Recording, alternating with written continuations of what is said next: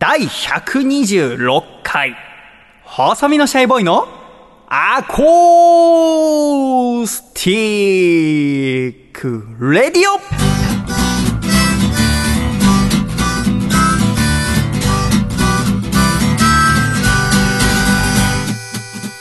シャイ皆様ご無沙汰しております。細身のシャイボーイ佐藤孝義です。第126回、細身のシャイボーイのアコースティックレディオ。この番組は、東京都世田谷区三軒茶屋にあります私の自宅からお送りしてまいります。この番組のアシスタントはこの方です。どうもアシスタントの楓です。よろしくお願いします。楓さんどうぞよろしくお願いいたします。そしてこの番組の構成作家はこの方です。どうも構成作家の笠倉ですよろしくお願いします笠倉さんどうぞよろしくお願いいたします。お願いしますさて楓さん、はい9月に入って初めてのアコースティックラジオでございますが、そうですね。夏が終わっていきます終わねっていきますね。今日は楓さんの格好ははい少し秋らしく、あ、そうですか。花柄のワンピースにうん。上にニット、なんかニットっぽい。うん、あみあみしたものをそうですね。あみあみしたの。やっぱりあの服に関するボキャブラリーが少ないって。なかなか表現するのは難しいんですけど。それに比べてね風倉分かりやすい、白と黒のチェックはいのシャツ、はい。分かりやすいですね。いやいつも分かりやすい。シンプルに。今日はなんか下もね、泥みたいな色のいやいやいやパンツを履いてますけどね。パンツって分かっててもいまだにはい。言いにくいねズボンって言っちゃいますよね。えー。これはもう10年ぐらいさ、うん。論点になりますけどうんうん。ズボンでいいですよね。僕こう戻していきたいズボンに。パンツは言いにくいわよねやっぱり。10年間私もずっと何も言わずに黙ってきたけどその話。ズボンでいいよ。あズボンの方が分かりやすいよ私は思ううんえ誰も賛同してくれないの？あやっぱもう若い子だと特にパンツでもう定着どどっちでもいいんじゃないですか？伝わるし。そんなことないよ。あたいがズボンって言った途端、てめえらみたいのは、あ、じじいが今ズボンって言ったって顔するよ。そうですか。うん、私はずっとその視線に対しあて、そうですか。まあ、後にその視線が快楽に変わっていくんいだけど、やね。やだやだやだ。ズボンうん。もう少年感があるんですあ確かにズボンああ、今の小学生とかはどう言ってんだろうね。ズボンって。笠倉は娘になんて教える？へえ公園行くときに、ほら、じゃあこのパンツ履いてきなさいっていうの。ああ 言わないですねあズボン履いてって言ってますズボン履いてって言ってる。あ、そうあじゃあこのズボン履こうねとあか、言ってる。あ、子供にはズボンって言ってる。話しかけながらうん。でも、笠倉はパンツって言ってるでしょ？自分の服あ自分のやつはパンツ。いつ変わるの？へえ。子供から大人に変わるこの制服を進化はいつ？着なくなってからじゃないですか。なるほど。じゃあさ、制服のパンツっていう？制服をズボンって言うじゃないですか。ズボンって言うよね。だから制服を着なくなったらパンツっていうようになるじゃないですか。じゃあ高校を卒業したらってこと、はあ。制服のズボン言うよね、うんうん。制服のパンツは言わない言よね。わない言わない。その点においては私はいつもライブで船乗りの時の制服を未だに着てるので、うん。じゃあ私は未だにズボンと言ってておかしくないってことだ。あじゃあそうですね。ね。じゃあズボンでいいんじゃないですか。言い方があるだろうお前。自覚もあるだろうけど今の。もう。なるほどね、でもちょっと今が初めて納得しました。おおおよかった。制服着てる人はまだズボン、うん。そうですね。卒業したらパンツ。って言い始めた、うん。あありがとうございます、はい。なんで今日そんな話から入ったかというと今日は素敵なお客様がお二方お見えになっております、まず一人目は埼玉県のラジオネームイサゴッグさん。スポンサーの方が見学にお越しくださいます。ありがとうございます。よろしくお願いいたします。イサゴッグさんは今日ジーパンに細身のシャイボーイ T シャツという完璧ないでたちでうん。お越しいただきました。ジーパンはジーンズパンツの略ですか？じゃないですかね。おそらくそうですよね、はいジーパン私今一着も持ってないので今久しぶりにイサゴクさんがジーパン履いてるの見てあいいなと思って。これからのね季節うん。秋、ジーパンに T シャツシャツ1枚羽織ったりして歩くのすごくいい季節でございますが、もう一方は私の曲のミックスなどをおしていただいているミスター M さんにお越しいただきました。ミスター M どうぞよろしくお願いしますやっぱミスター M は喋らないんです。やっぱあの裏方っていうことにやっぱ誇りを感じてらっしゃる方ですから。はあミスター M はあのプロの音楽エンジニアですね。で、いろいろスタジオとかで録音を日々やっているのですが、今日、おその録音が一つなくなったということで、お仕事が急遽お飛んだということだったので、えーご連絡いただきまして、見学に来ていただうん。ということでございます。本当にミスター M にはお世話になってまして、私は音楽素人でございますが、そんな曲を素敵に仕上げてくれるのがミスター M。なかなかね、ミックスという作業、いわゆる、例えば、あーって言ったっていう声のデータが一つありますね。ギター弾いたっていうギターのデータが一つありますね。そこにドラム叩いたドラムのデータ一つありますね。この三つを綺麗にバランスをとって配置、右から聞こえたり左から聞こえたり音量どうするっていうのを決めるのがミックスって作業ですが、これがやっぱり素人がやるのとプロとでやるのとは全然出来上がりが違うわけなんでございますね。で、私がラジオを作ってきて2年ぐらい自分でミックス、MTR っていうものでやってましたけど、それをおミスター M がアコラジで聞いて、あ、細見さんの曲はいいんだけど、ミックスがな、ってずっと思ってくれてたみたいで、えーなんなら舌打ちしてたぐらいの イライラしてた、えーミスター M からご連絡いただいて、ぜひミックスさせてくださいっつってえーやっていただいたりしてたんだけど、やっぱり全然違う。そんなミスター M を本日ですね、お迎えして、イサゴックさんと合わせて5人でお送りしていくということでございますけどね、やっぱり今この部屋の中には、要は5人の大人がいるわけでございますが、はい。楓さんが人が増えるとなんか違和感があるらしくて、ずっとイライラ。してないですよ。なんか、椅子こんなにたくさんあるとやりにくい。大切なお客様に最初は威嚇射撃から入りましたけど、ね、なんて言ったっけ？なんかちょっとそわそわしますねって。同じような まあそのスワスワの中で今週やっていきたいと思いますが。今週この1週間楓さんは何やってました？何にもしてなかった気がします、ねまああの台風この一週間。10号が来る来ないみたいな話もありましたもんうんね楓さんとこは特に影響もなく特にそうです埼玉？ねうん、そんなに影響はなくただ部活はちょっと念のため休みましょうっていうのであそうで練習したか。がなくなったりしてあ。結構時間が空いたんですよ。そっかそっか。楓さんはちょうど夏休み折り返したところで。そうですね。後半戦一番の楽しみは何なんですか？一番の楽しみはまあこれ配信されてすぐパラリンピックが始まる、そうですね。それもじゃあ期間中しっかり見れるわけでございます、そうですね。夏休みですからね。言ったらね大学生のうちに見れるオリンピックはこれが最後、パラリンピックもね。そうね。うん。そうで集中して全部見ようと思ったらこれが最後になる可能性が高いですからね。確かにそうですね。はあと思うとちょっと力を入れてみたいななんて思いますけれども。私はこの1週間8月28日の日曜日はアコラジオールスターズのトランザムヒロシさんやアントニオ本田さん竹下幸之助さんが所属している DDT プロレスリングまあ、トランザムさんはあプロレスリングバサラですけども、えー DDT プロレスの両国国技館大会が行われまして、うん。私はこの両国大会はここ3年間売店に立たせていただいて、えースタッフとしていつも働かせていただくんですが、私がいる場所はその売店の中のドラマチック時っていう場所でございまして、そのくじを引くと、うん選手のユニフォームなどが当たるっていう当たりが出るとね。で、外れでもいろいろ非売品のグッズがもらえるっていうところで、全部でくじを引くのが2つ窓口があって、そのうちの1つに私が立って、すごく列ができるのね、毎年。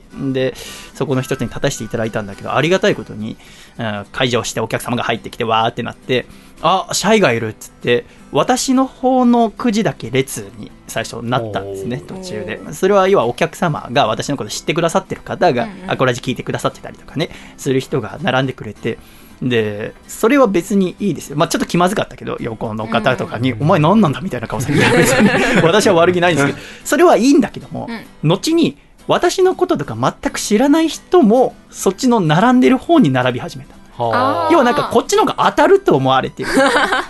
で、普通に引いて外れだったりすると、お前何なんだみたいな目で見られて、それはもう知りませんぜと思って、えーみたいなことありましたけども。それ、お昼12時過ぎに会場して、で、そこからあ年に一度のビッグマッチでございますから、あたくさん面白い試合があった中で、福田博さんとかも両国国技館で歌ってましたけどね。うんそう、福田さん歌うんですよ。素晴らしいですよね。両国国技館で歌える人なんて、こんな一握りの歌手ですからね。まあ歌手じゃないですけど、すごいね。僕、まあ9時のとこにいたんですけど、その、外にも聞こえてくるぐらいの気持ちよさそうに We Are the World を歌ってましたけどね。すごいですよね。で、それ、お手伝いとして、練習生の方々が手伝ってくれるのね。練習生ってプロレス知らない方は分かんないかもしれないけど、まだデビューしてない、これからプロレスラーになりたいよって子たちが練習生としていろんな団体にはいて、その練習生の方々と一緒に作業してたんだけど、やっぱりその試合を見たいわけじゃないですか。うんで、売店に立ってる時は見られないってことで、すごくそわそわしてるのね。だから、私も全然見に行っていいよっつって、僕一人で、要は試合やってる時とかはそんなにお客さんは来ないから、私がやってるから見に行ってきなって、ただ、メインイベント、一番最後だけは私に見させてくれ。何がと申しますと、この日のメインイベントは、KOD 無差別級選手権試合でございまして、王者竹下幸之助対挑戦者石川修司のシングルマッチでございますから。うんこれは何としても見たいと私はもうずっと思ってたから、えー竹下幸之助君は3ヶ月前自身21歳の誕生日5月29日に再刊してベルトを取ってそこから3ヶ月間この両国まで守りきってきたわけでございます、うん。そこに最強の挑戦者石川修司を迎えてどういう戦いを見せるのかっていうこれもうワクワクしちゃってね、前日から明日どうなんだろうなと思いながら、で、9時打って、で、いよいよメインイベントになってですよ、練習生の子に、じゃあちょっと試合行ってくるからって言って行ってきてくださいって言って、もう周りの方々も、あー私が竹下くんと仲いいっていうの知ってるし、うん。また9時引いてくれるお客様の中にも、石川修司さんの T シャツを着てるお客様とかは、私を見ると、あって顔するのね。なんか面白い。私も、よろしくお願いしますって。場外でもちょっと戦いが始まってるぐらい。で、9時引き終わって、ちょっと行くときに、今日絶対勝ちますから、とか言って、去って行ったりするんだよね。おー言ってくれるじゃないのって思いながら、私もすごく楽しんでたんですけども、すごいドキドキしちゃって、試合始まるときになって、で、出てくるのよね、竹ちゃんが。要は一番最後に出てくるわけ。王者だから、あーベルトを巻いた竹下幸之助がビャーって出てきて、あかっこいいなと思って、で、カンって始まるわけじゃないですか。石川修司さんっていうのは、あ現在40歳で195センチ、130キロでございますよ。で、プロレス始めたのは決して早い方ではなくて、もう日々成長し続けている、今もう最強の挑戦者なわけでございますよね。で、その石川修司さん相手に竹下幸之助がどうやって戦うかっていうのを私も楽しみにしてたわけなんでございますけども、やっぱりね、ぶつかり合うっていう、その巨大な石川修司さんに、で竹下も要はスピードで勝ってるわけですから、パワーで言ったらやっぱりあの屈強な体を持った竹下幸之助ですら石川修司にはかなわないと分かってるわけだから、私はちょっとトリッキーな戦法でいくのかなと思って、スピードを生かした若さを生かした戦い方をするのかなと思ったら違う竹下幸之助。真正面からぶつかってくるのね。やっぱり最強の相手に自分の力を試したいっていうので、真正面からぶつかっていくんだけど、場外で戦うことになったり、またエプロンっていう、リングのヘリの部分エプロンっていうんだけど、そこに思いっきり背中から叩きつけられながらも、頑張って戦いながら。でも最終的にはですね、石川修司さんに負けてしまうんですね。で、4度目の防衛に失敗してしまうわけでございますけども、すごく惜しくてね、えー私もとてもがっかりしながら、でも、その後またお客様が帰る時にくじ引く方が多いから、くじの前に立たなきゃいけないんだけど、どうしてもなんかこう、しかめっ面になっちゃって。ドラマチックじやってますよ、みたいな。絶対ダメなんだけど、途中、あ、これダメだと思って、えー練習生の子にちょっとあの前へやってくれ。後ろで要はくじの景品を持っていく係あるから、私ちょっと後ろにさせてくれって言って、このぶっきらぼうな感じでお客様の前に立てないよと思って、言うぐらいすごく悔しかったんだけどね。あとはね、やっぱりこう、会場の中、もう満員の両国一貫、しリングの周り四方囲まれてる中で、えー竹下君を応援する声もすごく多いんだけど、なんかね、うん、もっと竹下幸之助を応援していいと思うんだよね。なんかこう、会場がね、石川修司に気持ちを寄せてる感じがあるんですよね。それも分からんでない。でも竹下幸之助21歳のね、えー若き最年少でチャンピオンになった男ですよ。だから、うーん、でも会場で見てるのは大抵竹下より上の人、9割は竹下幸之助より年上の人ですよね。うん。竹下幸之助今大学3年生。でうん DDT のお客様見てもおそらく、うんまあ、若い方もたくさんいらっしゃるんだけども全体の1割か2割だと思うんだよね。ってなるとみんなやっぱ石川修司に自分を重ねたりやっぱりその、うん、見てるプロレスの歴も長いからね、えーそれもあって石川修司さんに思い寄せるのも分からんでないんだけど、石川修司さんは今フリー団体所属してない中でいろんな団体に上がって試合をしている。で竹下幸之助はこの夏この5月29日にベルトを取ってから本当に一日も休まずにトレーニングと試合を繰り返してきたんですよ。それ間近で見ながらあこんなに頑張れる人すごいなと思って私は見てたからもう絶対勝ってほしいと思ったんだけど何なんだろうやっぱり。うん若いやっぱエリートって言われてるからね竹下幸之助は。エリートにうん応援しづらいっていうのがあんのかね。完璧人間だと思われてる気がするんだよね、うん。でも私からすればあんなに欠けてる人も珍しいっていうぐらい欠けてるんですよね。いきなり電話かかってきて、うん1、2週間前、何っつったら、ちょっと家まで来てくださいって言って、緊迫してるから何っつって走ってったら、家のドアの前にセミが転がってて、もしかして生きてたら怖いからどけてくださいって言うんだよね。そんなこと言う ?7 つ上の男に。そんな、そんなやついると思いながら僕、セミがちょっとので、ありがとうございますって言って、俺家に返すんだよ。そんなやついるどうかしてるぜと思いながら、まあ、可愛いじゃない。こんな可愛いのにと思って、もっと応援しなきゃって私は思うんだよね。やっぱ、あんだけ力強くても21歳の男の子ですから。まだ若いんですよね。皆さんの応援がなきゃやっぱ勝てないよ。でも、僕はもっと、うん、会場が竹下幸之助の背中を押してたら、結果は違ってたんじゃないかなって思ってね。なんか、すごく悔しくて。かといって、やっぱ私はその日は売店のお手伝いで来てるから、声を上げて応援するわけにもいかず、頑張れ、頑張れって応援したわけでございますけど、その夜、試合終わって傷ついた竹下ちゃんとちょっとお酒飲んだんだけどね。すごく気持ちは前向きで。私は、まあもちろん悔しがってはいたんだけども、もっとなんか凹んでんのかなと思ったらそうじゃなくて、もう気持ちはもう一回ベルトを取るっていう前向きになってから、あやっぱり違うなと思って、今後の竹下幸之助は楽しみになりましたけども、でもやっぱこうやって夏、えー一度の、要は人生では一回しかないからね、このベルトを取っての夏っていうのは、その近くで見ていて、ああ、やっぱ、より頑張んなきゃいけないなって、えー力をつけてもなお、慢心することなくトレーニング、試合重ねていかなきゃいけないななんてことを、夏下の男の子から教わった夏でもありました。竹下君お疲れ様でございました。という中でございますが、私たちはね、こうやってラジオで皆さんと一緒に向き合っていかなきゃいけないわけでございますから、軽く楓さんは竹下幸之助にライバル意識を持ってますからね。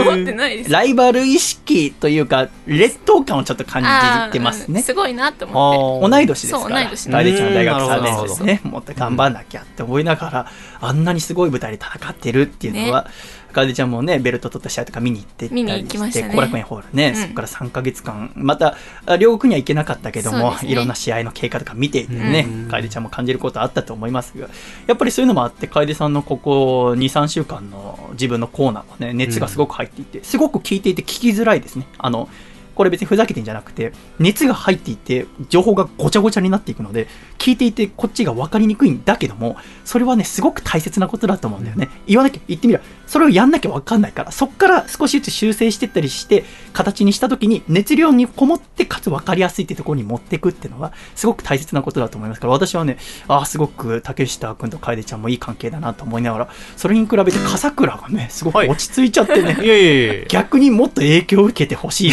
なと思いながらえみんなでね、切磋琢磨していきましょう、っていう中で、第126回細身のシャイボーイのアコースティックラジオ、今週も最後までよろしくお願いいたします。第126回細身のシャイボーイのアコースティックラジオこの番組は大分県かこちゃん静岡県エルモミーゴ岐阜県緑東京都エクストリンパーリー徳島県ソマ東京都エドモンド172以上6名の提供でお送りしてまいります。では今週の1曲目お聴きください。ミスター m にリミックスしていただいた曲です。細身のシャイボーイで。秘密。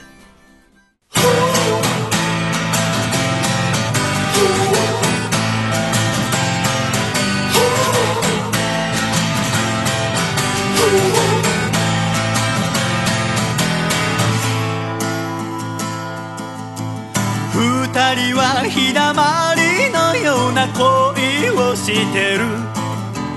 二人は愛し愛は勝ち合えている。でも今胸を使える一つの想いは隠した私の過去を伝えるか否か。ねえ目と目会った瞬間気づいていたの。なんてごまかし聞かないそっと手と手重ねてみれば早まることをずっとね分かってたでも言えない。秘密が加速する。求めせめぎ合う二人。愛の誓い揺れる。過去に戻れない。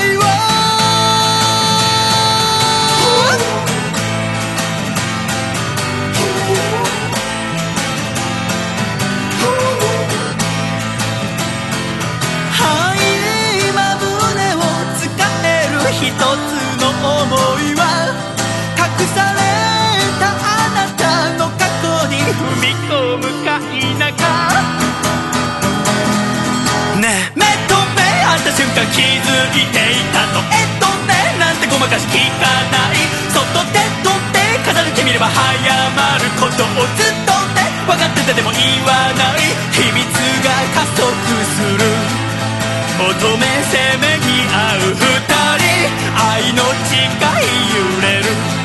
過去には戻らない。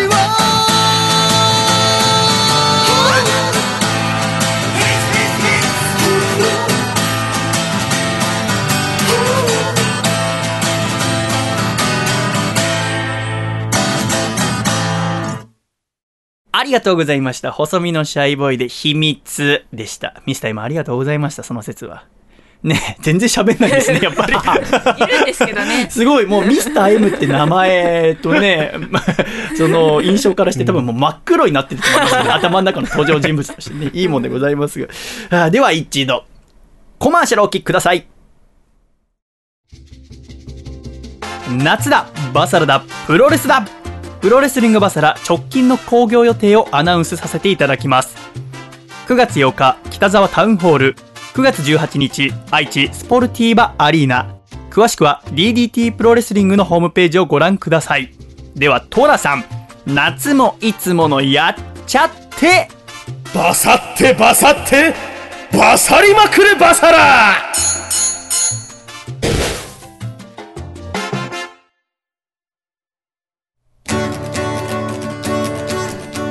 栃木県。ラジオネーム山田三号さんからいただいた。細身のシャイボーイがお父さんと仲直りするホウホウ。お父さん。台風の日にあえてスカートを履くのはやめてよ。細身のシャイボーイのアコースティックラディオ。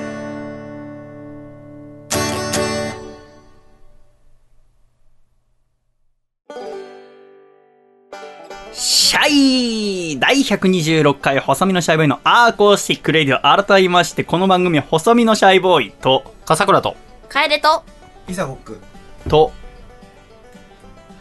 いやお送りしてまいりますどうぞよろしく。お願いします今何やった指鳴らしたてけってってってなんかちょっとだけ聞こえたけどミスター今日は5人でお送りしてまいります、はいよろしくお願いいたしますさて楓さん、はい。先ほど両国国技館大会の話をしましたがその翌日8月29日の月曜日はですね新宿のドロップキックというバーでトランザムヒロシさんの29歳のお誕生日を祝うイベントが行われておりまして。ほうほそちらにお呼ばれして行ってきたんですけども当日はたくさんのトランザムファントラファンがお越しになっていてそうすると阪神ファンみたいになっちゃいますけど、ね、みんなで福田さんのね誕生日祝っていたんですけども福田さんのファンっていうのはすごくて結構プロレスファンってたくさんいろんな選手出てくるからいわゆる推しっていうんですか？一番応援してる選手で変わったりするんですけど、福田さんって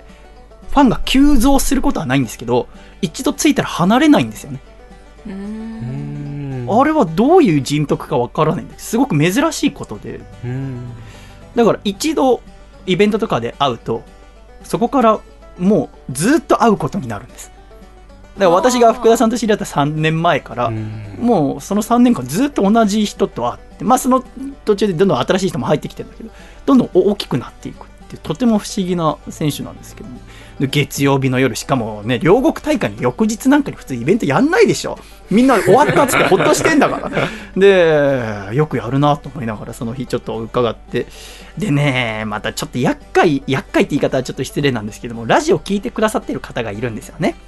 うん。にはその私はお話し相手として行ってますから、お客様の隣座ってお酒ごちそうになったりしながらペラペラ楽しく喋るんですよね。すごく楽しいから私も喋ってるのはね、で喋ってちょっとしてから「ああ私アコラジ毎週聞いてます」って言われるとうっと思って。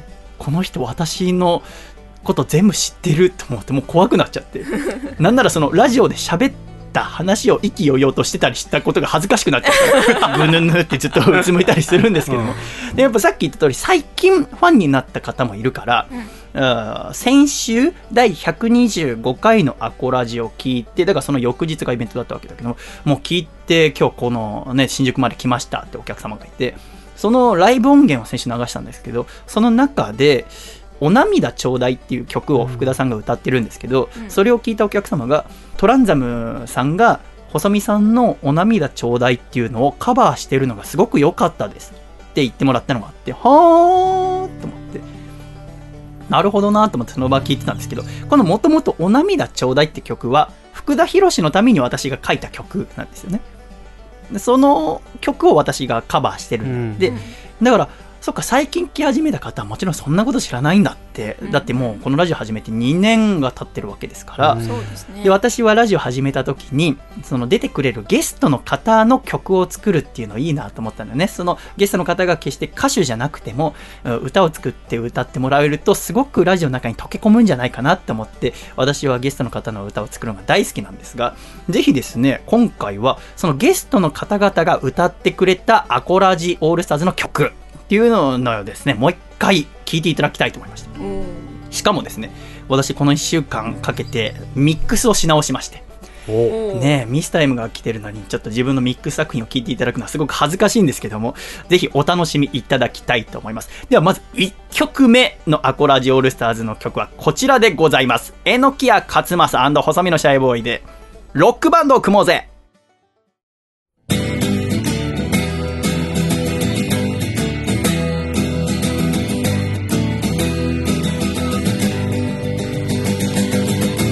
茨の道をくぐり抜けガードレール飛び越えた頭の中の素敵なアイディア早く君に伝えなきゃ。約束もしないままポッケに何も持たないで曇り空の君の家まで。どうしても今やりたいんだた。った一晩たった一曲。どうしても今なんだやりてえんだ。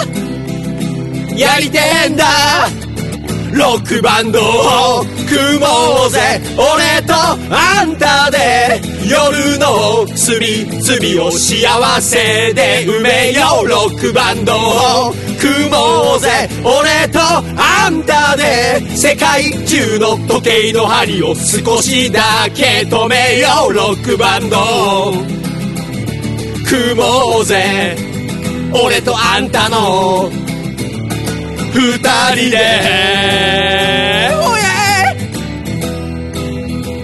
どうしても今やりたいんだ。たった一晩たった一曲。どうしても今なんだやりてえんだやりてえんだ榎谷勝正ロックバンドを組もうぜ。俺とあんたで夜の隅々を幸せで埋めよう。ロックバンドを組もうぜ。俺とあんたで世界中の時計の針を少しだけ止めよう。ロックバンドを組もうぜ。俺とあんたの二人で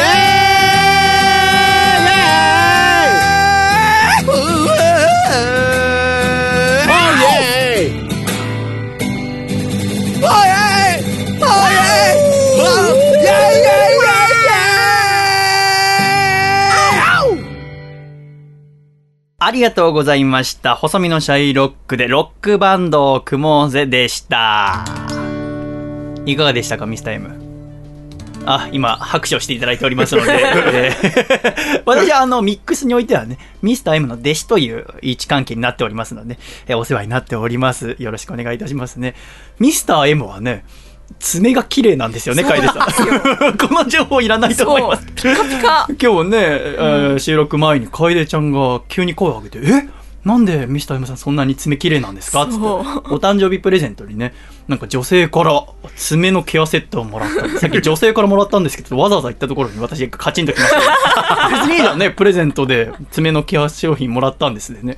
女性からもらったんですけどね、ちょっと私の格をね、えー見せつけてきましたけどね。ミスター今でもすごい人でね、もともと彼女いたんですけど、あの、音楽好きで仕事しすぎて、休みの日もミックスとか私のとかしててね、えー振られるっていうね。あれ？あれ？苦い顔してますけど、ま あそんくらい、えー音楽クレイジーな方でございますが、1曲目はロックバンドを組もうぜお聴きいただきました。もともと、あイサゴックさんは、あヒビロック漫画が大好きで、そこからシャイのことを知ってくださって、アコラジもお聴きくださってるっていう方でございますから、いかがですか？えのきあの曲はね、この曲すごくいいんじゃないかなと思いますね。もうあの当時の尖ってえのきあはもういなくてですね。うん。まあ、漫画はすごく尖ってんだけど、もう人間はすごく丸くなっちゃってね、本当のおじいさんも仙人みたいですよ、今。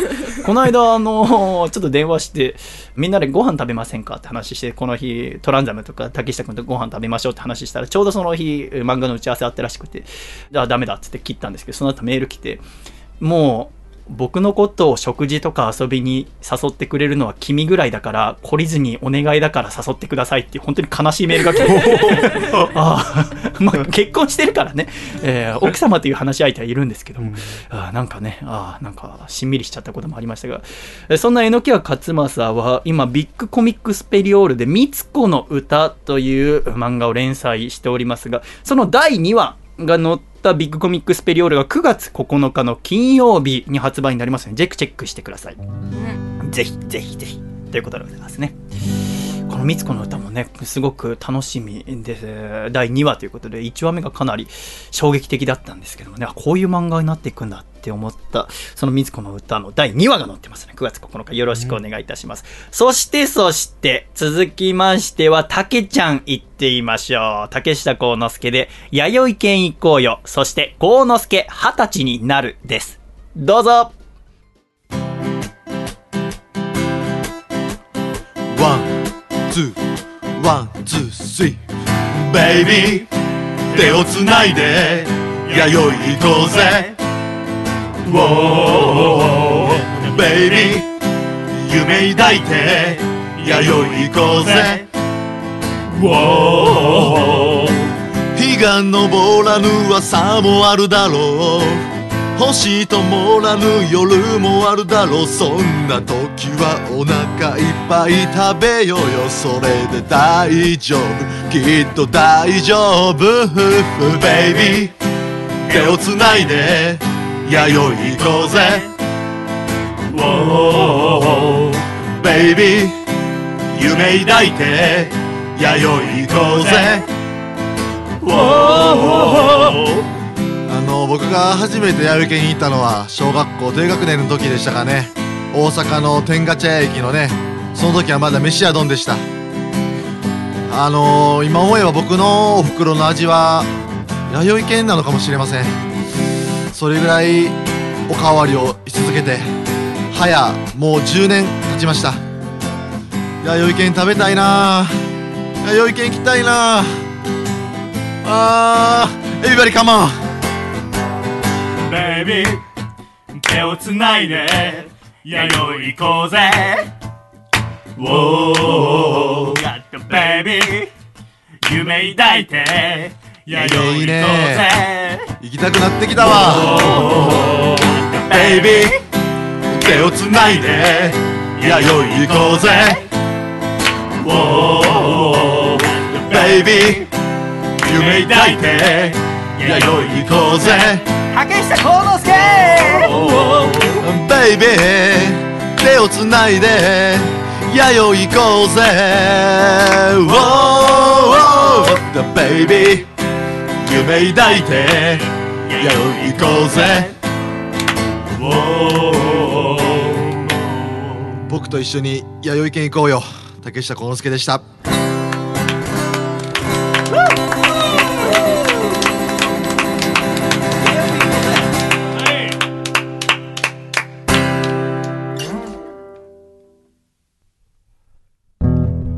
男竹下10代最後の心意気全身全霊で歌に込めさせていただきます。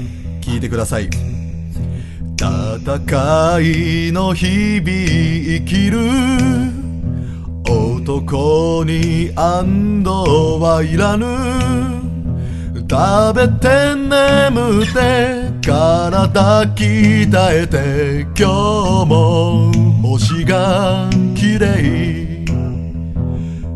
月の29日に私は二十歳になる。何が始まり終わるか知らぬが今日も星が綺麗。ああワイの人生も20年か長いようで短かったの。これもみんなのおかげや。この20年の人生に一遍の悔いなしや。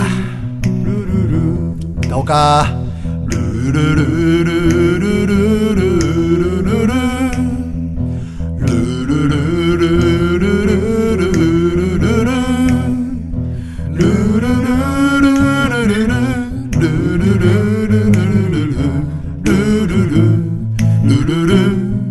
ルルお気に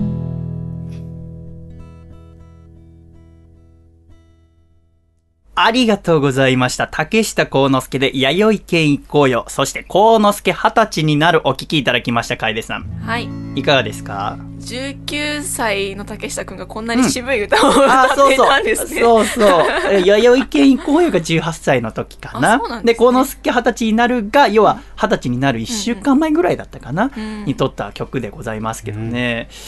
これはすごくいいですよね。うん。手前味噌でございますが、あの、しかも大変なのは、私がこの曲を作って、うんたけちゃんには前もって伝えようがないから、その収録の日になって、ちょっとこれ歌ってっつって 歌わせるわけですから、大変ですよ。しかもこれは、どっちの曲も竹下幸之助のアパートで撮ってますから、うんで、福田博さんにコーラスで入ってもらって、歌った曲でございますけどね。これなかなか斬新な録音手法で、その場で一発撮りして、この指のパッチンとかもね。だから今聞いてもらいながらミスター m からね、これどうやって撮ってるんですかって、やっぱプロからするとありえない雑な撮り方。でも私はね、この一瞬をこう詰め込んだ感じとかすごく好きでね、えー気に入ってる2曲でございます。いますありがとうございました。さてさて、アコラジオールスターズは男性だけではありませんから、素敵な女性たちの歌声もお聴きください。笹かまりすこさんで、嘘泣きです。どうぞ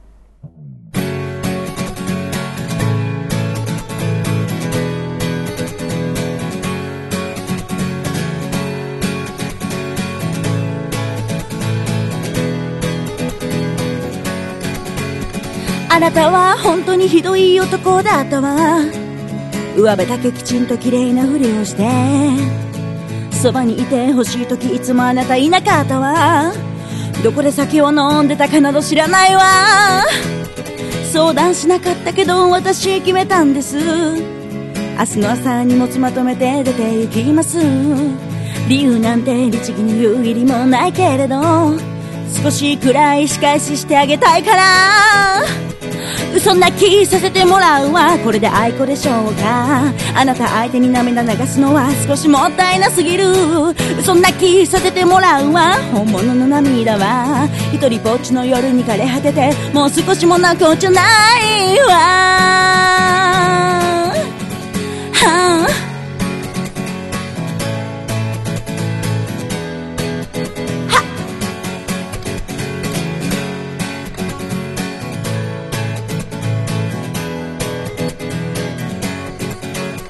私ずっと見過ごしてあげてきたけどあなたの浮気なんてとっくに承知よ。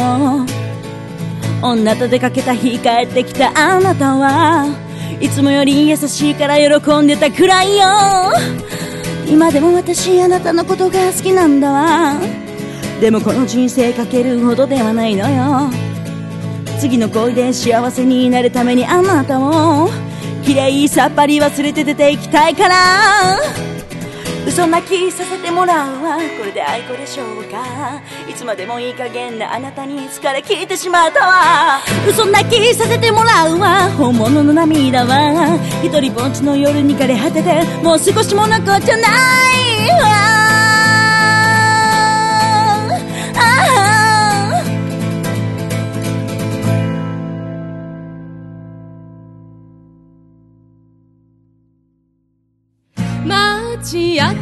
が灯る頃あなたの目を見てこういうの桜の似合わぬ恋をした私の気持ちに気づいてとああ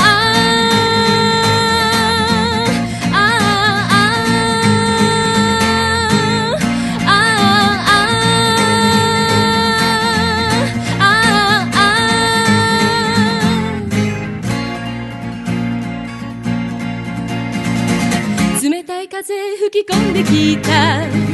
コートの襟元を狭めて。四月とは思えない日々が今年の春は続いています。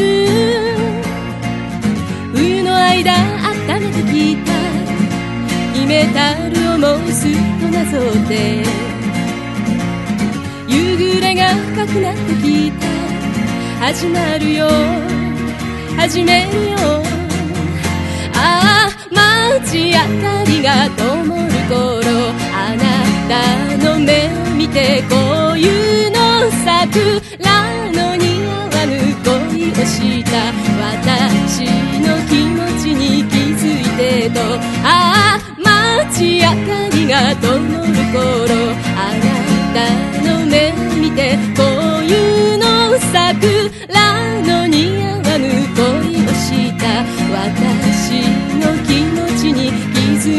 ah, ah, ah.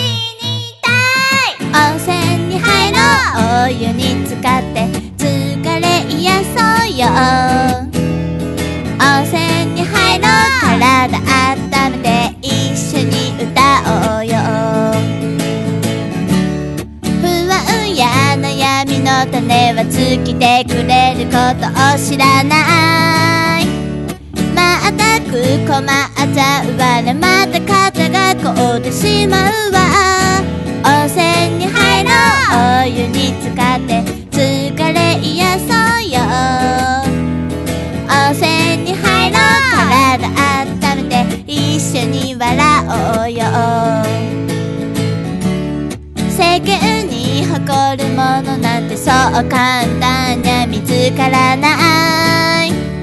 焦らず歩いてこうよもしつまずいちゃった時は。温泉に入ろう。お湯に浸かって疲れ癒そうよ。温泉に入ろう。体温めてゆっくり進もうよ。北海道48時間野天温泉巡り。温泉で死にたい。支援してくださった皆さん支えてくれたスタッフの皆さんありがとうございました。たくさん予定晴れてみゆは幸せでした。それでは入った温泉一緒に振り返ってみようふんべ海浜温泉川俣温泉番犬温泉お猿の湯吹き上げの湯ダム下の湯ピラの湯目の子の湯チニカの湯崖下の湯テムジンの湯鹿の湯夫婦の湯網りああもう全然言えてないじゃん。夢見る少女のままじゃご飯の食べて暮らしていけない。でも今は目の前の大好き抱きしめていたい。温泉に入ろう。お湯に浸かって疲れ癒そうよ。温泉に入ろう。体温めて一緒に笑おうよ。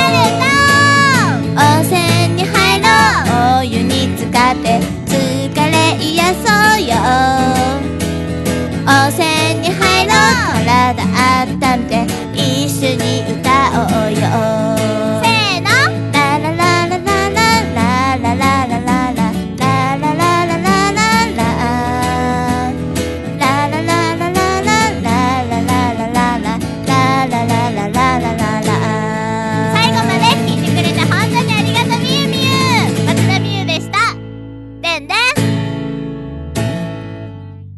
りがとうございました。笹かまりすこさんで嘘なき、町あかりさんの町あかり、そして町田美優さんの温泉に入ろう3曲続けてお聴きいただきました、笠倉。はい。素晴らしいですね、うちの女性陣は。そねそれぞれ個性があってうんいいと思います。やっぱりあの、まず言い出すのが怖いんですよね。僕曲作ったんですけれども。やっぱあのー断られる可能性があるわけじゃないですか。今度ちょっと作ろうと思うので、歌ってくださいっていうとね。だから私の場合はもう作っちゃうう。作って、こういう曲があなたのために作りましたので、歌ってくださいって言っていつもやってもらうっていうね。はい無理やりなんですけど。でもおかげさまでね、ラジオがすごく華やかになるんですよね。しかも、やっぱり今、ミスター M とも曲聴きながら話してましたけど、たくさんいろんなアイドルとか女性歌手の曲、ミスター M はミックスしたり修正たくさんするわけじゃないですか。音程、タイミング。もう、今出てる CD の曲で修正されてないのなんてないんですよ。全部誰かしらのエンジニアの手が加わってるんですね。ただ、今回これ今お聞きいただいたのは私一切修正加えてません。っていうのはもちろん修正したらもっとタイミングがパチッと決まったりとかするんですけれども、それよりも生感というか、リアルなのを楽しんでいただきたいということで、私今回音程の修正もしませんでした。みゆちゃんのなんてもう音程の修正したらね、もう多分3日ぐらいかかるんじゃないかってぐらい音程の修正の場所あるんですけど、それをあえて、いわゆるですよ。無修正ものでございますね。うん。アコラジでは無修正を合法的にですね、楽しんでいただきたいと思いましてですね、え ー今回この3曲仕上げさせていただきました。楽しんでいただけたんじゃないかと思います。ありがとうございます。そして、いよいよラストはこの方に登場していただきましょう。トランザムヒロシメドレーでございます。どうぞ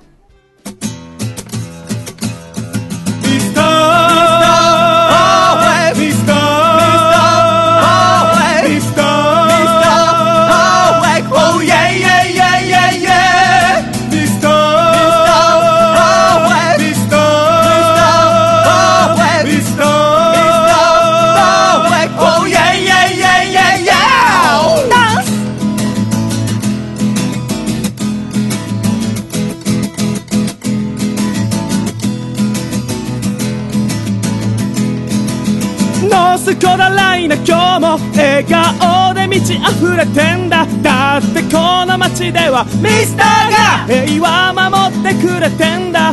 でも世界に目を向ければ泣いてる人がたくさんだ。こりゃ一大事だ。ミスターは笑顔にしかようがないんだ。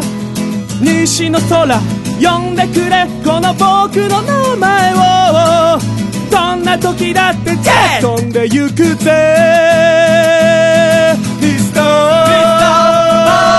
ミスターミスター Oh yeah yeah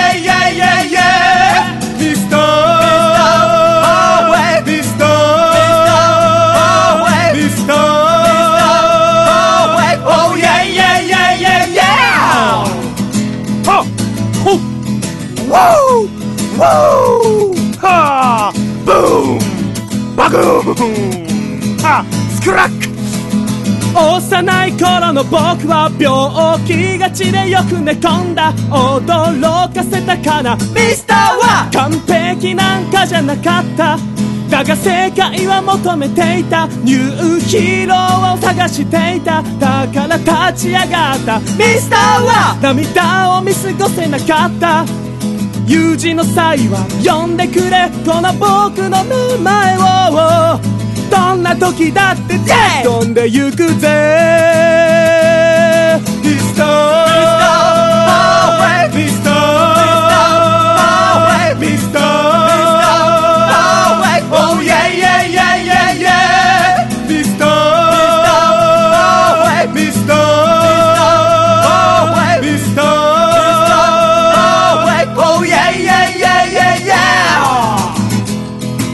みんな最後まで聞いてくれて Thank you so much! 辛い時悲しい時強大な悪と戦わねばならない時はこの曲を聴いて勇気を出してくれ!右のミスターパンチ左のミスターパンチそしてとどめはパーフェクトプレックスで3カウントだ!あーこのミスターがどんな敵でも倒してやるぜ!ありがとう! Thank you so much! ドーンメッセー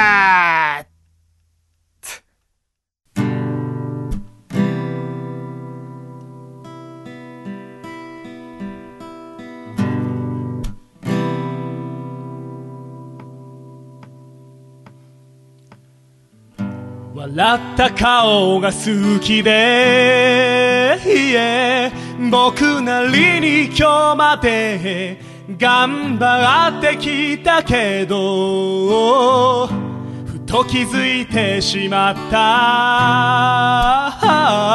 まだ見たことのない君の表情があること。をおー涙ちょうだい。おー涙ちょうだい。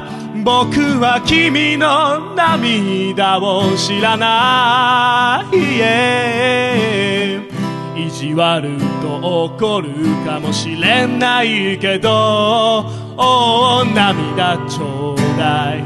おー涙ちょうだい。僕は君の泣き顔を見たい、yeah その後すぐ笑顔にしてみせるから。お願い。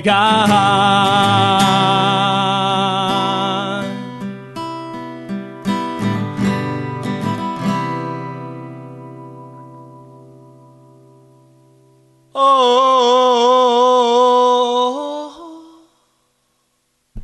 涙ちょうだい。お涙ちょうだい。僕は君のすべてを知りたい、yeah すぐにそっと拭って約束するから。おー涙ちょうだい。おー涙ちょうだい。僕は君の泣き顔を見たい、これからもずっと一緒に笑ってたいからお願い。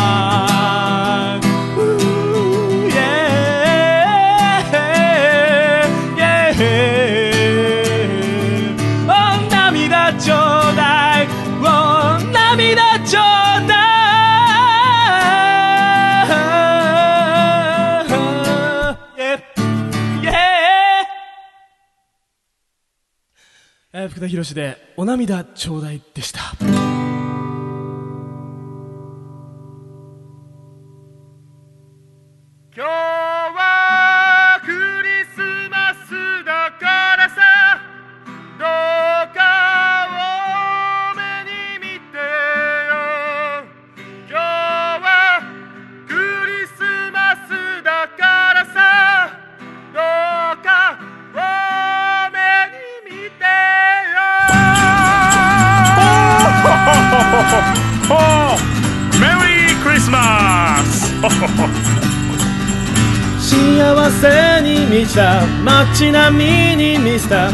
脇目も振らず走る約束していたとっておきの線がどうして寝坊しちゃってる。ミステイク時計台の下に頬吹くらます愛しい歯にごめんね怒らないでお願いさね笑って。で笑って。今日はクリスマスだからさどうか多めに見てよ。今日はクリスマスだからさどうか多めに見て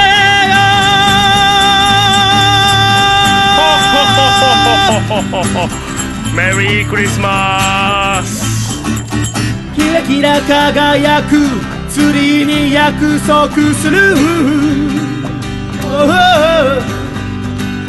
世界で一番素敵な夜を君にプレゼントしてみせる。ふてくされうつむく君の肩をそっと抱き寄せ。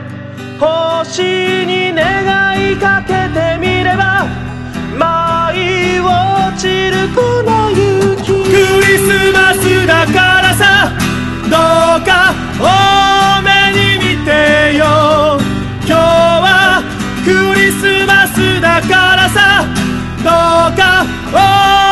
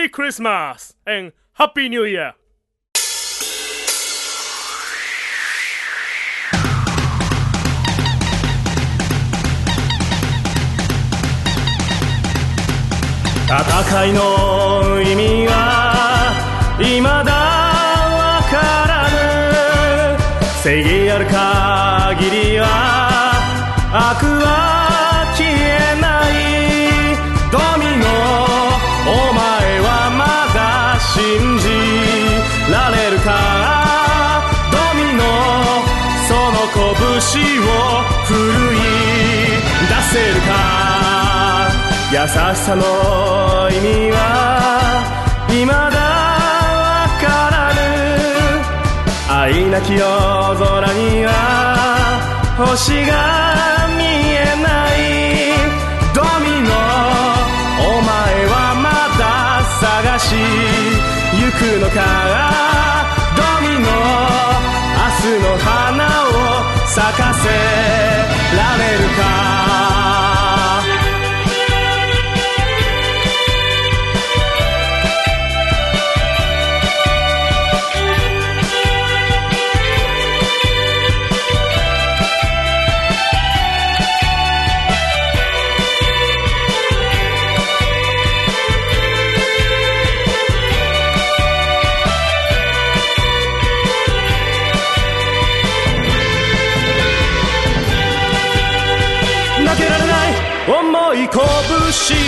込め負けたくない。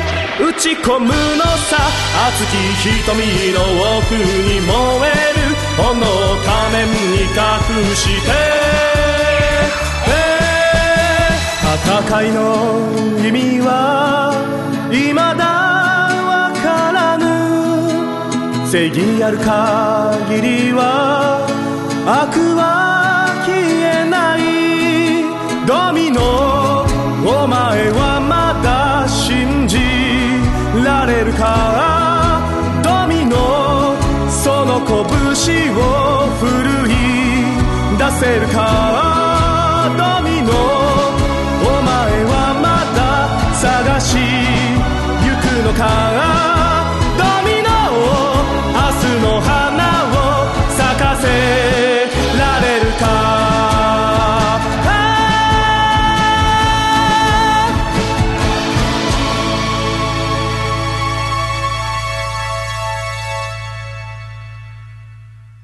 ありがとうございました。トランザム広しメドレーをお聴きいただきました。曲を聴いていただいている時に、楓ちゃんから一言ありましたけど、ほゲストの 歌手以外の人の曲でメドレー作れるってどうかしてますよね。確かにね。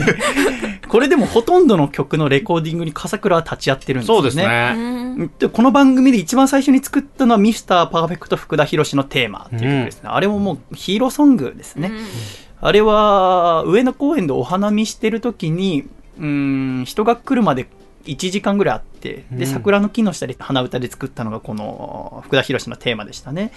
こうやってアコラジオールスターズの皆さんのおかげでですね曲ができてるわけです、うん。これからもねいろんな曲作っていこうっていうことみんなで話してましたけどね。はいちょっと今聞いていただいてる中でね、ミスター M と笠倉と伊佐国さんと相談してたのは、楓ちゃんの曲作ろうって本当にやめてほしい。そしたら、あの、ミスター M の会社の巨大なスタジオを使わせて、20畳ぐらいのところね、あの巨大なところで、最高のコンデンサーマイクと本当にやめましょう。えーラップ入れようね。ね、ラップはやっぱり。あと英語の歌詞ね。いや、絶対、いや、本当にやだ、絶対行かない絶。対やりたいです絶対やらない。っていうことを考えておりましたが、えーぜひですね、あのー昔の、要はこの曲ができた時のラジオなんて聞いていただければ、うんそのどういう経緯で作られたのかわかると思いますので、気になる曲がございましたら、過去に遡っていただけたらお楽しみいただけるんじゃないかな、なんてシャイ思っております。では、最後にミスター M がミックスしてくれた曲でお別れしましょう。アコラジオオールスターズで、日曜日のラジオで。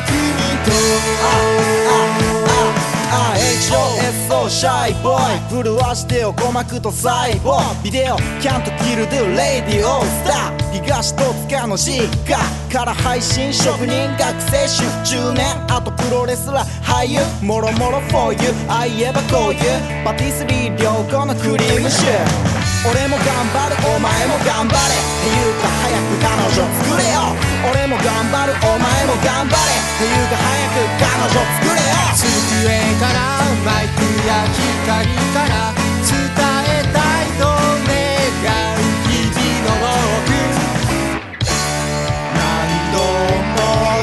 立ち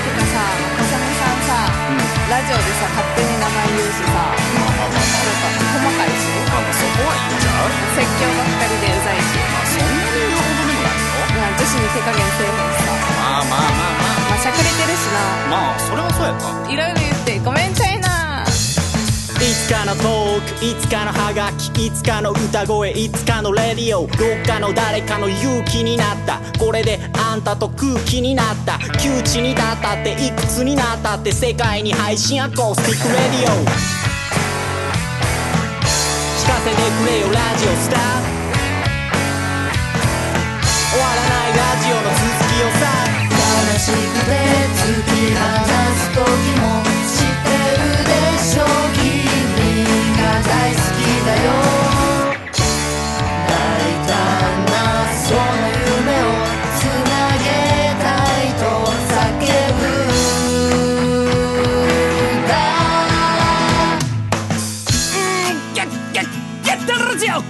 風呂入れよ歯磨けよ風邪ひくなよ宿題やれよラジオ聞けよ We are the ラジオアコラジッコアコラジッコアコラジッコ声上げろみんなでせーのだぞ。サビが来るぞ。シャイじゃ言えよ。みんなでシャイシャイ。アコラジッコの子です。セコマネ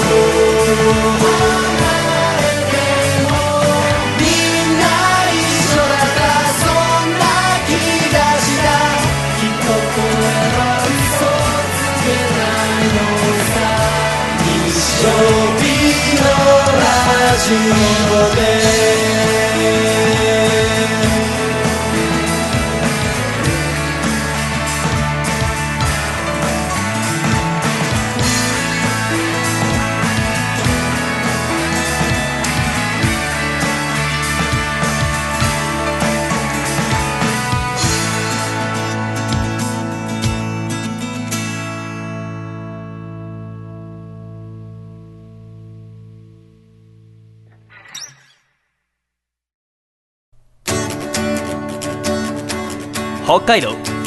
ラジオネームたけし is good timing さんからいただいた。細身のシャイボーイがお父さんと仲直りするホウホウ。お父さん。体がだるそうだね。残暑が厳しいからね。え？盆踊りで筋肉を限界まで追い込んだ痛みがまだ抜けない？よっ！このご先祖思いの筋肉ジェントルマン。細身のシャイボーイのアコースティックラディオ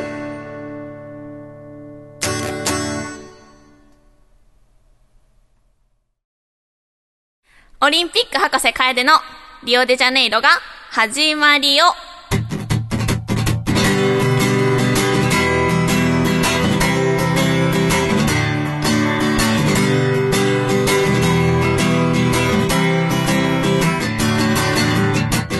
さて、リオデジャネイロパラリンピックまであと数日ということなんですけども、うん。いろいろ注目されている競技はたくさんあって、陸上とか水泳とかありますけども、その中でちょっと、ここは絶対見てほしいな、注目してほしいなっていうものを一つ今日ご紹介したいなと思います。楓の一押し。一押しです。それはなんじゃらほい。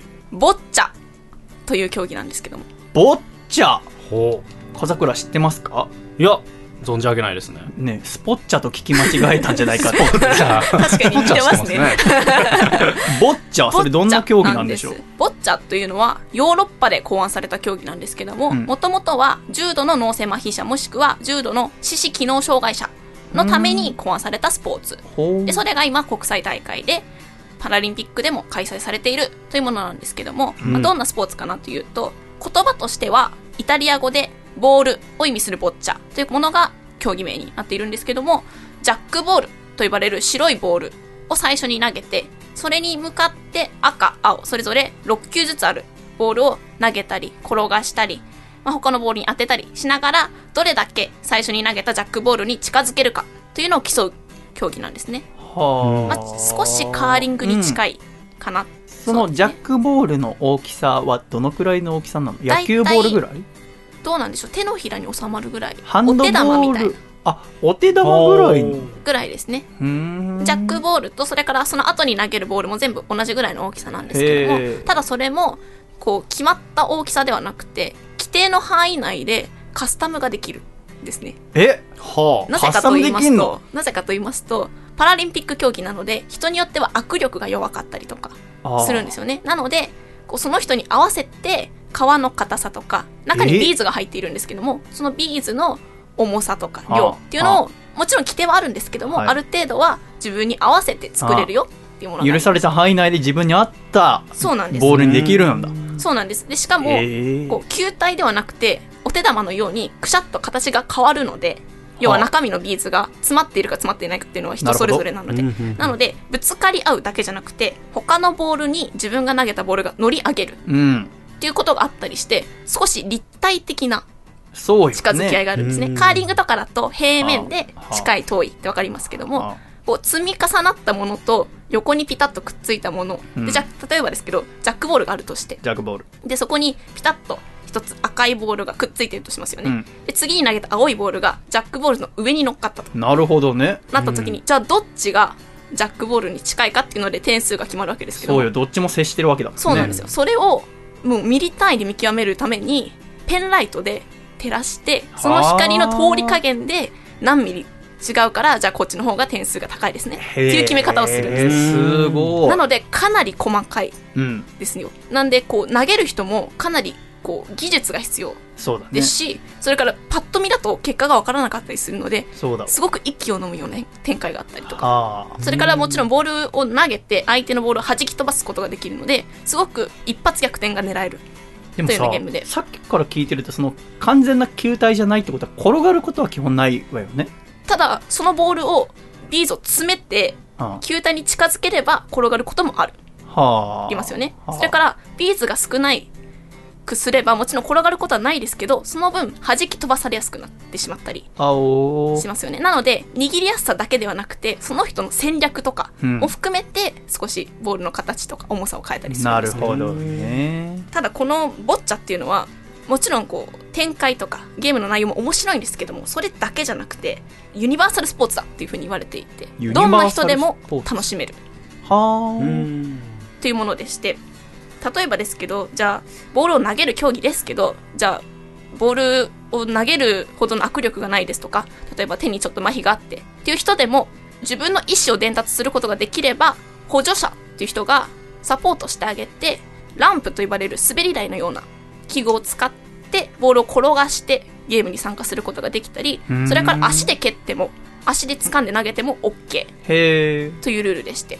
で原則は車椅子で競技をするんですけども、まああの最近よくボッチャを広めようっていう動きが活発になってきていて、うん。その中で体験会みたいなのをすると例えば小学生のちっちゃい子たちは立ってボールを投げて競技に参加して、で横にいるお年寄りは椅子に座って参加して、でまた車椅子に乗った人もいてっていう風にこう年齢とか性別ももちろんそうですけどそれから障害者健常者関係なく誰もが参加できるへスポーツでしてこれって結構難しいんですよね例えば、だね。陸上とかだと同じレーンで車椅子の人と義足の人が走るってことはまずないじゃないですか。ね。危ないし。ただボッチャに関してはそういう危険性がない。っていうのもありますし頭を使うゲームなので、うん。どんな人でもフェアにプレーができる。うん。という点ですごく馴染みやすいんじゃないかなって思いますしこのボッチャっていうスポーツがきっかけでもう少し社会が広くというか垣根のない社会になれるんじゃないかなっていうふうにこのボッチャをしている人たちは思っていて。それもあって今すごく広めよう広めようっていう活動が活発になってきていて。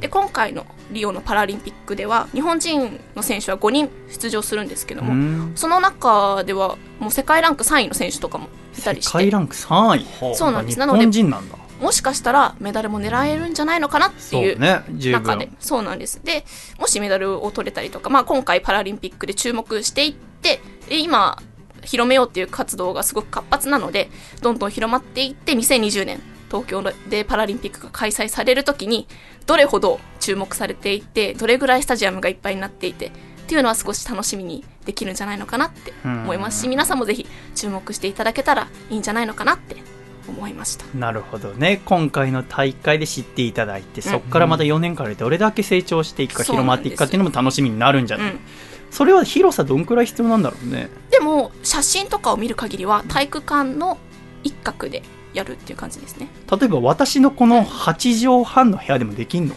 多分やろうと思えばできるんじゃないですかね。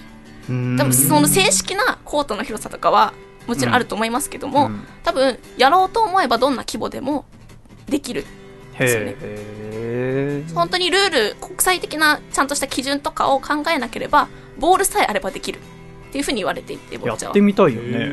楽しそうですね。頭使えますから、ね。最初に投げたボールが後半どこに影響してくるのかとか。ああ。なんかそういうのが面楓さんコテンパンにしてすごえく大笑いした、やっぱね殴り合いだと彼女テコンドーやってるからかな、まあ、まずなんで殴ろうとしてんの？って話だけ。ど本当ですよ。やめてください。そもそも。そもそも。そもそも。うんでもすごく面白いんじゃないかなって思いました。今回のリオは、テレビ中継とかはないんですけども、うん。ただ東京では今後もっと広まっていってテレビ中継とかもされたら嬉しいなって思いましたね。またねそのネットの録画の方はおそらくあるんじゃないかなとうんおそらくあ思います。ると思いますから、うん。ちょっと日程確認したりしながら注目したいと思います、そうですね。楓さんありがとうございました。ありがとうございました。っていうところでなんと笠倉さんがお仕事ということで。はい 楓さんが信じられない え会議がございまして。ああ頑張ってきてね、はい笠倉さんありがとうございました。ありがとうございました。では一曲お聴きください。今週の新曲です。嘘なきシャイダンスミュージックバージョンです。どうぞ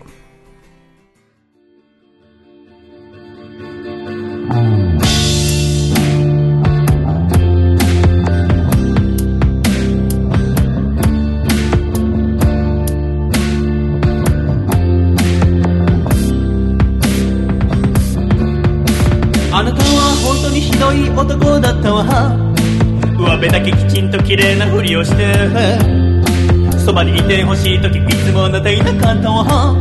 どこで酒を飲んでたかなど知らないわ。相談しなかったけど私決めたんです。明日の朝荷物まとめて出て行きます。理由なんて律儀に言うきりもないけれど少しくらい仕返ししてあげたいから。嘘泣きさせてもらうわ。これで愛これしようか。あなた相手にすのは少しもったいなすぎる。嘘泣きさせてもらうわ。本物の涙は。一人ぼっちの夜に枯れ果ててもう少しも残っちゃない。わ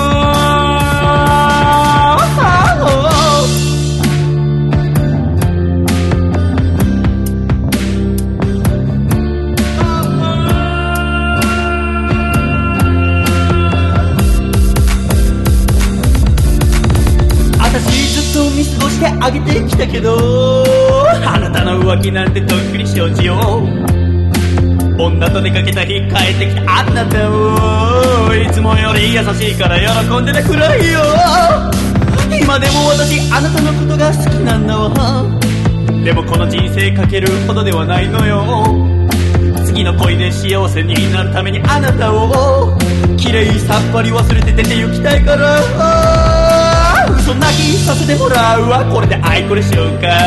いつまでもいい加減なあなたに疲れ切ってしまうのは嘘泣きさせてもらうわ。本物の涙は一人ぼっちの夜に枯れ果ててもう過ごしも残っちゃないわ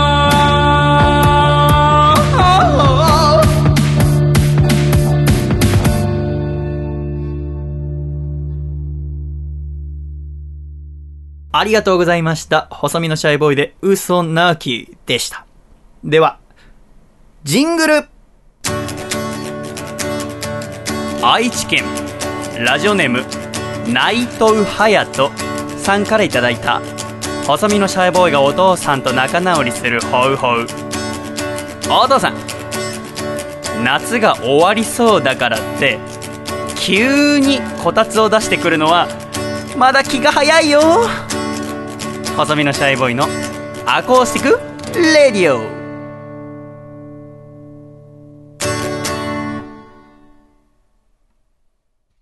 隣に住んでいるおじいちゃんにアドバイスをしてあげよ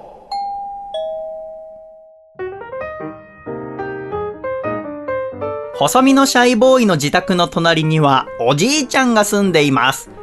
いつも玄関を開けっぱなしにしたままで寝ているおじいちゃんにより良い生活を送ってもらえるようアドバイスをしてあげる優しいコーナーです、楓さん。はい。よろしくお願いいよろしくおたします。願いします。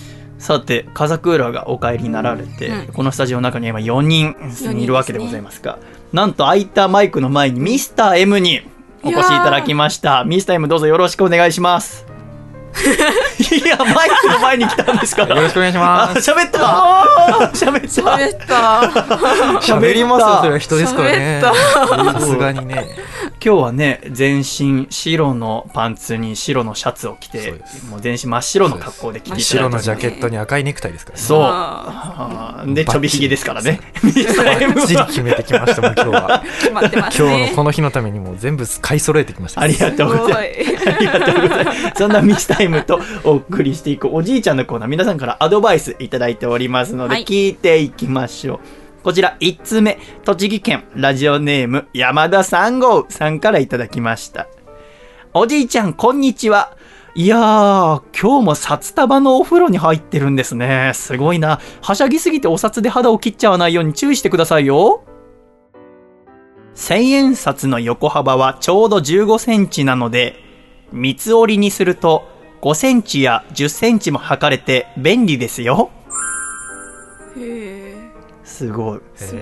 まずはなんで私がおじいちゃんのお風呂覗いてるんだ確かに。隣だから、玄関が開いてたもんね。まあね風呂まではドア1個ありますからね。そうなんだ。千円札の横幅ってちょうど15センチだ。そうなんですね。だから5センチってどんくらいの大きさだっけなって、三つ折りにすれば、その一辺がすぐ測れるですからね。すごいですね。定規がなかった時はそう、千円札。便利。だいぶレアケースでもさ、10センチってどんくらいだっけって言ってさ、千円札3分の2の大きさのものを吸って出したらさ、どう思われるか な。ちょっと嫌な感じ。ちょっと嫌な感じお金でっていう感じにならないかな。この人、尺度全部お金なんだ。これは10センチの値段ですそう。あ、嫌だな、ちょっと。続きまして、こちら、北海道ラジオネーム、ターケシ is good timing。おじいちゃん、こんなに暑い日が続いて、日本も気候が変わっていってるんですね。ダニや蚊の病気にも気をつけなきゃいけなくなりましたね。うーん。ワニに追いかけられた時は、彼らは方向転換が苦手なので、ジグザグに走って逃げるといいですよ。なんか、み見たのかな？追われてるの。アマゾンアマゾンかな世田谷なのだけどな。ワニってそうなんだ。まっすぐは走るの早いけどうん、うんうんジグザグに走れば、彼らは方向転換苦手だから。ほうそうなんですね。続きましてこちら東京都ラジオネームもっこりさんからいただきました。おじいちゃんオリンピック見ました？いや感動しましたよね。本当にすごかった。4年後の東京オリンピックに出るつもりなら今から練習しておいた方がいいですよ。そうですね。おじいちゃんアクティブ。何の競技？今からさ毎日頑張って練習したらさなんなら出れるの？でも年齢関係ないならなるほどね。馬術とかは結あ構60代の選手とかもいますし。でもさ、隣のおじいちゃん身長150センチないんだ、多分。まず馬に乗るのが大変だぜ。あれってでも結構全身の筋肉使うんじゃない？うんま、っすぐね、そうですけどねうん座ってるだけでもね、大変そうですけどね。続きまして、こちら、栃木県、ラジオネーム、最速のデビッド変態さんからいただきました。おじいちゃん、こんにちは。このアパート古いから立て付けとか悪くて嫌ですよね。ドアの鍵も一度閉めるたびになんかこう開きづらい時とかありますしね。簡単に開かないドアは、鍵をショットガンで壊すと簡単に開きますよ。ホラーゲームもしすぎじゃないか。なこれさ、本当に開くのかな？いやそれこそゲームとかね、映画とかで、バザンっつって入るじゃないですか。あれ、開くんですかね？うん。でも開けた後のリスクはかなりありますよね。まあ、もうドアノブごと変えなきゃいけないからね。多分通報もされるし。確かに。続きまして、こちら、茨城県ラジオネーム、ハングリーオーバー。あれ？なんかお探しですか、おじいちゃん。え？メガネを探している？顎の下でブランコみたいに揺れてますよ。ゴリラは、学名上大まかに、ゴリラゴリラゴリラと、ゴリラゴリラグラウエリと、ゴリラゴリラベリンゲイの3つに分類されますが、ストレスに非常に弱いため、優しくしてあげなければダメですよ。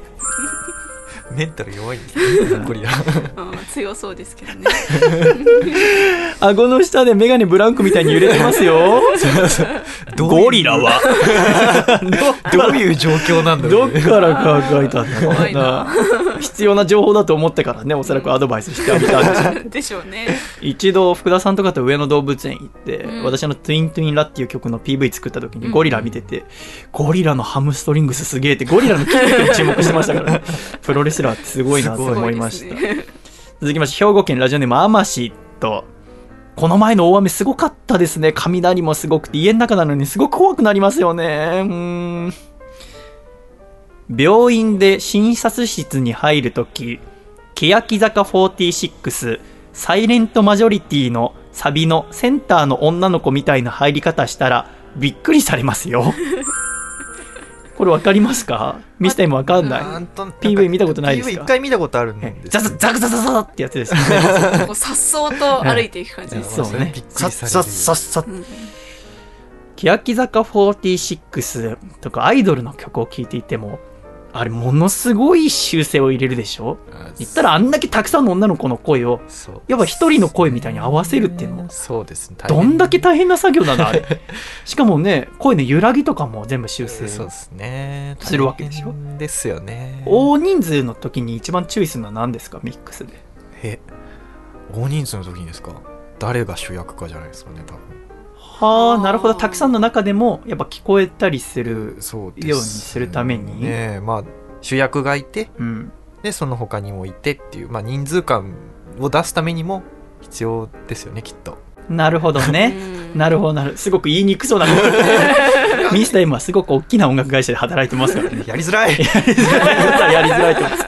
ただね、一回あの、この間すごくう嫌な気持ちになったのは、うん。ミスター M がすごくニヤッとした顔で、この間細見さんのすごく好きなアーティストの現場立ち会ったんですけどね、つって。ちょうど誕生日だったらしくてでケーキ出して、でそのケーキそのアーティスト女性の方なんだけど切り分けてくれてそのケーキ僕食べたんですよ。って、うん自慢以外の何者でもないこと言ってきやがっていやもう絶対自慢してやろうと思って。本当私が一番好きな女性アーティスト。で録音立ち会ってねケーキを。ケーキを手渡してもらって。いいなそれはすごい。それは本当に羨ましい。1メートル1メートル。手渡してもケーキ手渡してもらうのに1メーター空いてるの？まいあ顔と顔とはそれはお前15センチとかはだ なんで軽くもうキスしそうになってんだってなりますけどね。えー今週最後のおじいちゃんメール、こちら、山梨県ラジオネームコモハカさんからいただきました。おじいちゃん、もう残暑が厳しいね。高圧いと食欲が落ちるけど食べなきゃ元気が出ないからね。麺類とかでもツルツルツルと食べなよ。麺類を食べている時にくしゃみをすると鼻から麺が出ることがあるからもし麺類を食べてくしゃみをしている人を見たらちょっとだけ期待してもいいですよどういうアドバイス？要はラーメン屋さんとかでくしゃみした人がいたらこうウキッとした気持ちになれるよっていうあれか。日々の楽しみを一つってこと。鼻から麺出たことあります？楓ちゃんないですね。ないよね。私もない。ミスター今ある？ないです。私でもね、丼物とか食べてて、まあ、ご飯とか食べててくしゃみしてお米が鼻の方回っちゃってすごく痛いっていうことはある。ありました。それはありますよね。それは私月1ぐらいであります。結構な頻度じゃないですか。あそう。伊佐国さんもそんなないですか？ないですか？じゃあ私もないです。えー、嘘。カットカットカットおじいちゃんのコーナー、え ーこのコーナーは懸命におじいちゃんと書いて、ラジオアットマーク細身のシャイボーイドットコムまで送ってきてください。皆様からのアドバイスお待ちしております。ではここで、ジングルをお聴きください。山梨県。ラジオネームこもはかさんからいただいた細身のシャイボーイがお父さんと仲直りするホウホウ。お父さん今年の夏に一番上達したことがハイタッチってどういうこと？細身のシャイボーイのアコースティックフンラディオ。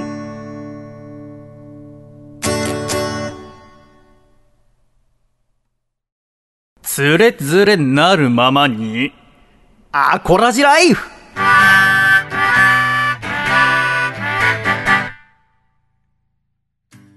つれづれなるままにアコラジライフ。このコーナーではアコラジっ子からいただいた日々の生活に関するお便り、そして気になることをどんどん紹介してまいります。楓さん。はいさあやってまいりました。つれづれなるままにアコラジライフのお時間でございますが、はい今週のメッセージテーマはこちら、アコラジグラビア大賞2016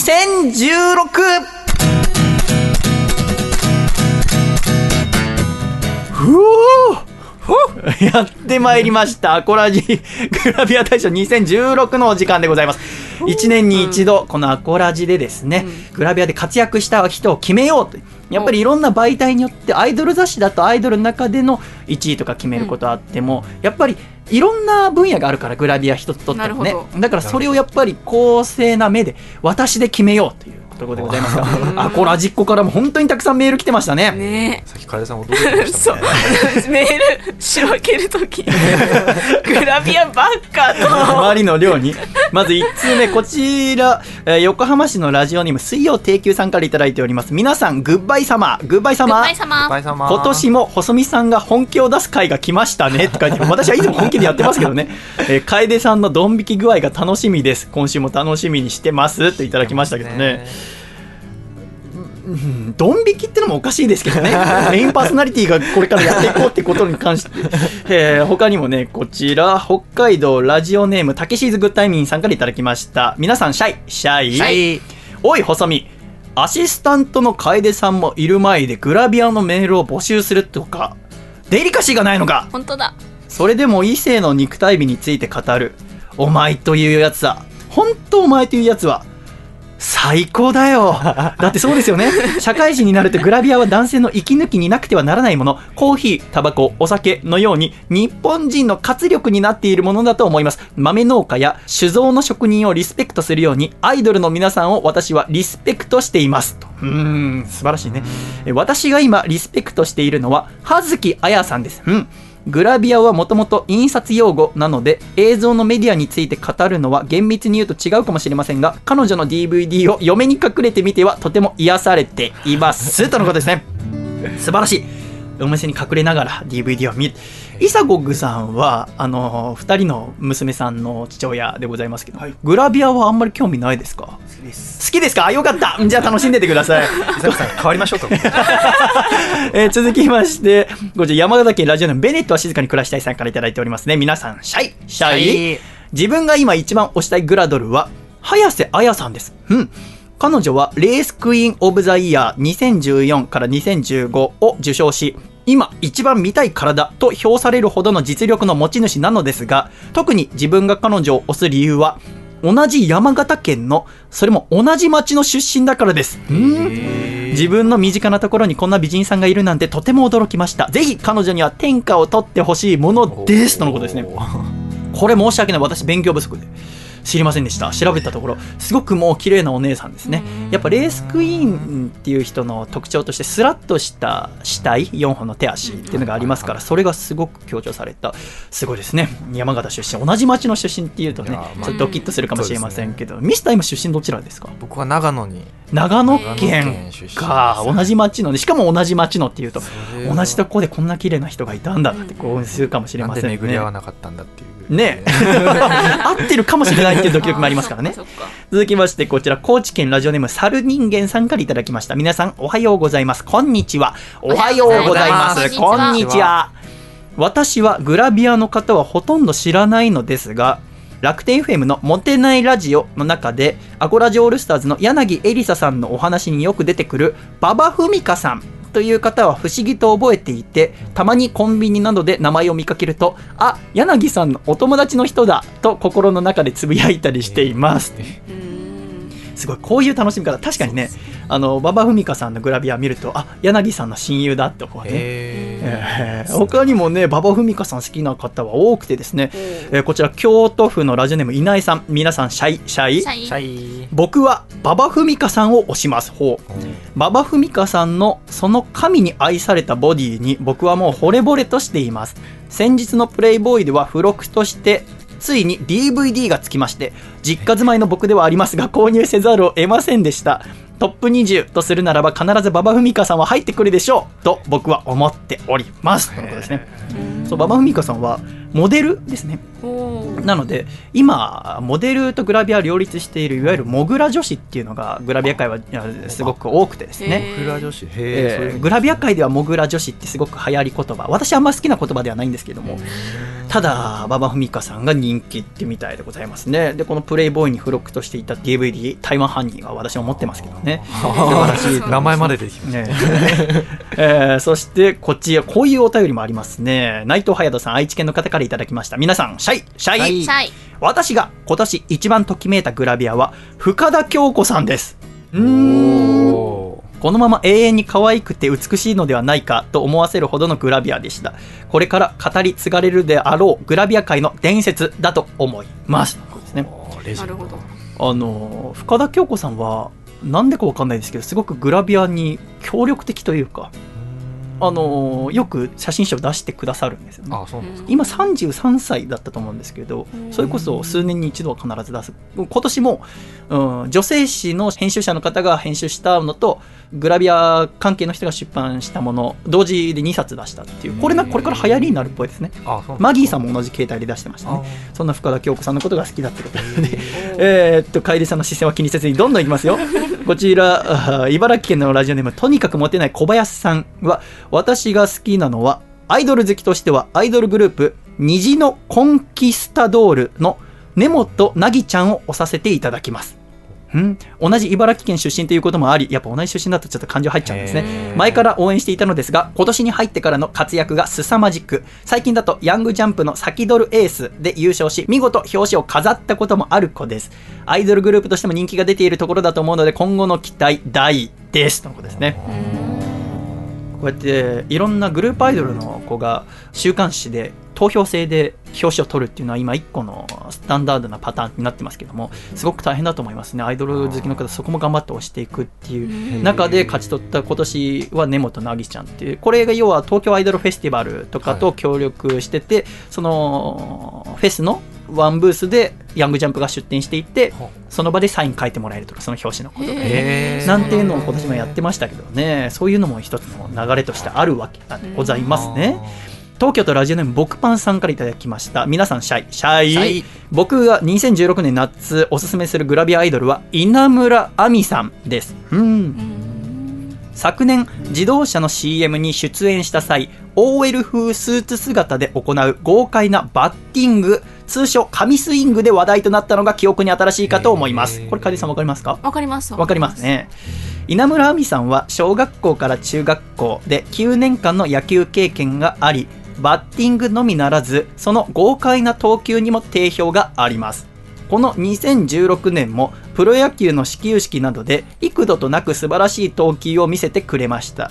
そんな稲村亜美さんのグラビアは王道グラビア路線とは異なり野球で鍛えられた健康的な肉体美にスポットを当てたものが多いのですが水着姿で汗や土にまみれたカットはとてもセクシーでかっこいいです、そして彼女の屈託のない笑顔にとても心が惹かれます。最近ではテレビのバラエティ番組やスポーツ番組などでも見かける機会が多くなり今後の活躍にも期待しています。とのことですね。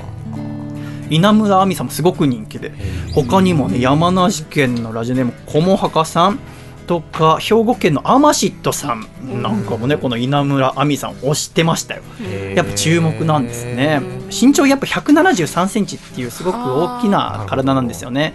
でミス ID から出てきたとミス ID から出てくるのも最近のグラビアの一つの流れになってますけども戸丸さやかさんとかもそうですよね。まあそうですよね。っつっても楓ちゃんがうなずいてくれることはないんですけど。だって稲村亜美さんはここにも書いてありましたけどバッティングもすごく綺麗なんですが、えーどっちかというと投球の方が得意なんですね。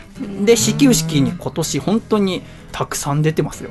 斎藤佑樹投手とかと比べちゃ全然登板回数多いですからね。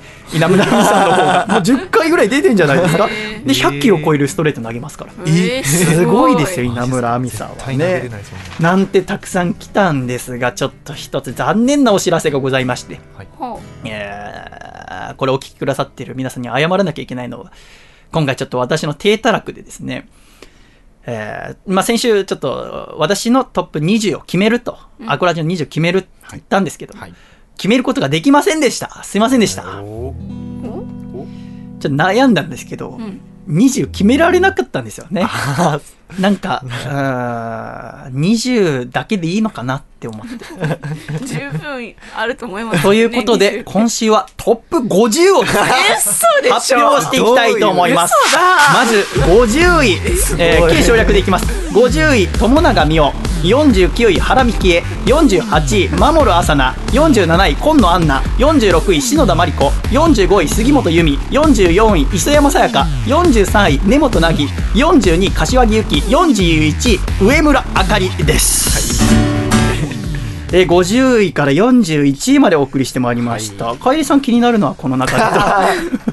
やっぱりまあ注篠田麻里子さ目ポイント。んとか篠田麻里子さんはそうですね、あのやっぱり一時期ヤングジャンプの表紙1ヶ月に1回は篠田麻里子という時がありましたね。今の週刊誌の流れとしては1ヶ月まあ4回あるとしたら、そのうちの2週は安定のグループアイドルを出すんです。いわゆる AKB グループから出すことが多いですね。そこで確実に購買意欲を得るように、で1週安定したグラビアアイドル。もう実績のある子、でもう1週でチャレンジをするっていうことです。ここで要は発掘していく。っていうのが、あー一つの流れですね。まあ、例えばこの1年ぐらいですごく発掘されたって中だと、武田玲奈さんとか、あと浅川奈々さんとか、そのあたりはやっぱり、チャレンジした中で当たって今大人気になってってるっていうところでございますからさあどういう風になっていくのかというところでございますが50から41私が注目ポイントとしましてはやっ ぱり45位の杉本由美さん、うん1989年4月1日生まれ27歳。は私大好きでしたからあー私の3ヶ月後に生まれてるってこともあっていわゆる、えー南明菜世代ですね。南明菜と同じ4月生まれ同い年だと思いますが南明菜はバラエティの方行って杉本由美さんはもうずっとグラビアの方にいたんですね。ヤングサンデー系列で出てきたんですね。今はもう亡きですね。すごく大好き綺麗な形大阪出身で。でおとなしい方なんだけども好きなタイプが言葉遣いが綺麗な方って書いてあって僕それ高校生の時に読んで言葉遣い綺麗にしようと思って敬語の本を買ったことがあります、えーそういう、えーのがあった。41位から50位さあ続きまして。40位から31位の発表です。40位大川愛。39位小野ののか38位西田舞。37位葉月彩。36位生田絵梨花35位佐野日奈子。34位天城純33位佐山彩香。32位小島瑠璃子。31位山本さやかとなっておりますありがとうございます、さああーミスター M この中で注目はどこになってきますかね、えーっと山本さやかさん。山本さやかさん、山本さやかさん、やっぱり AKB グループの方は、特に総選挙の前に多くグラビアに出るということで、この夏から夏前にかけて一番露出が多かったなと思いました。えー他に注目すべき34位、天城淳さん、これは竹下幸之助さんが1位に推してた。同い年ぐらいだと思います。そうですね、えっ、と、天城淳は1995年10月16日生まれの20歳でございますね。な。ので1個差ぐらいかなと思同い年です同い年です。か。あ95同い年か。年です。そう、そうだ。滝ちゃんと同い年で好きだって言ってた。竹下幸之助が今、この世で一番欲しいものは、天城淳さんのセカンド DVD、アマチチだって言ってます。だからぜひですね、プレゼントしてあげてほしいなと思いました。さあ、続きまして、30位から21位いってみましょう。30位稲村亜美29位リリカ28位安枝瞳27位児玉遥26位深田恭子25位朝比奈彩24位柳いろは23位石川蓮22位小瀬田真由21位星名瑞希となっておりますいやー、いよいよ、やっぱトップ30にもなると、もう強豪揃い、誰が1位になってもおかしくありませんよね。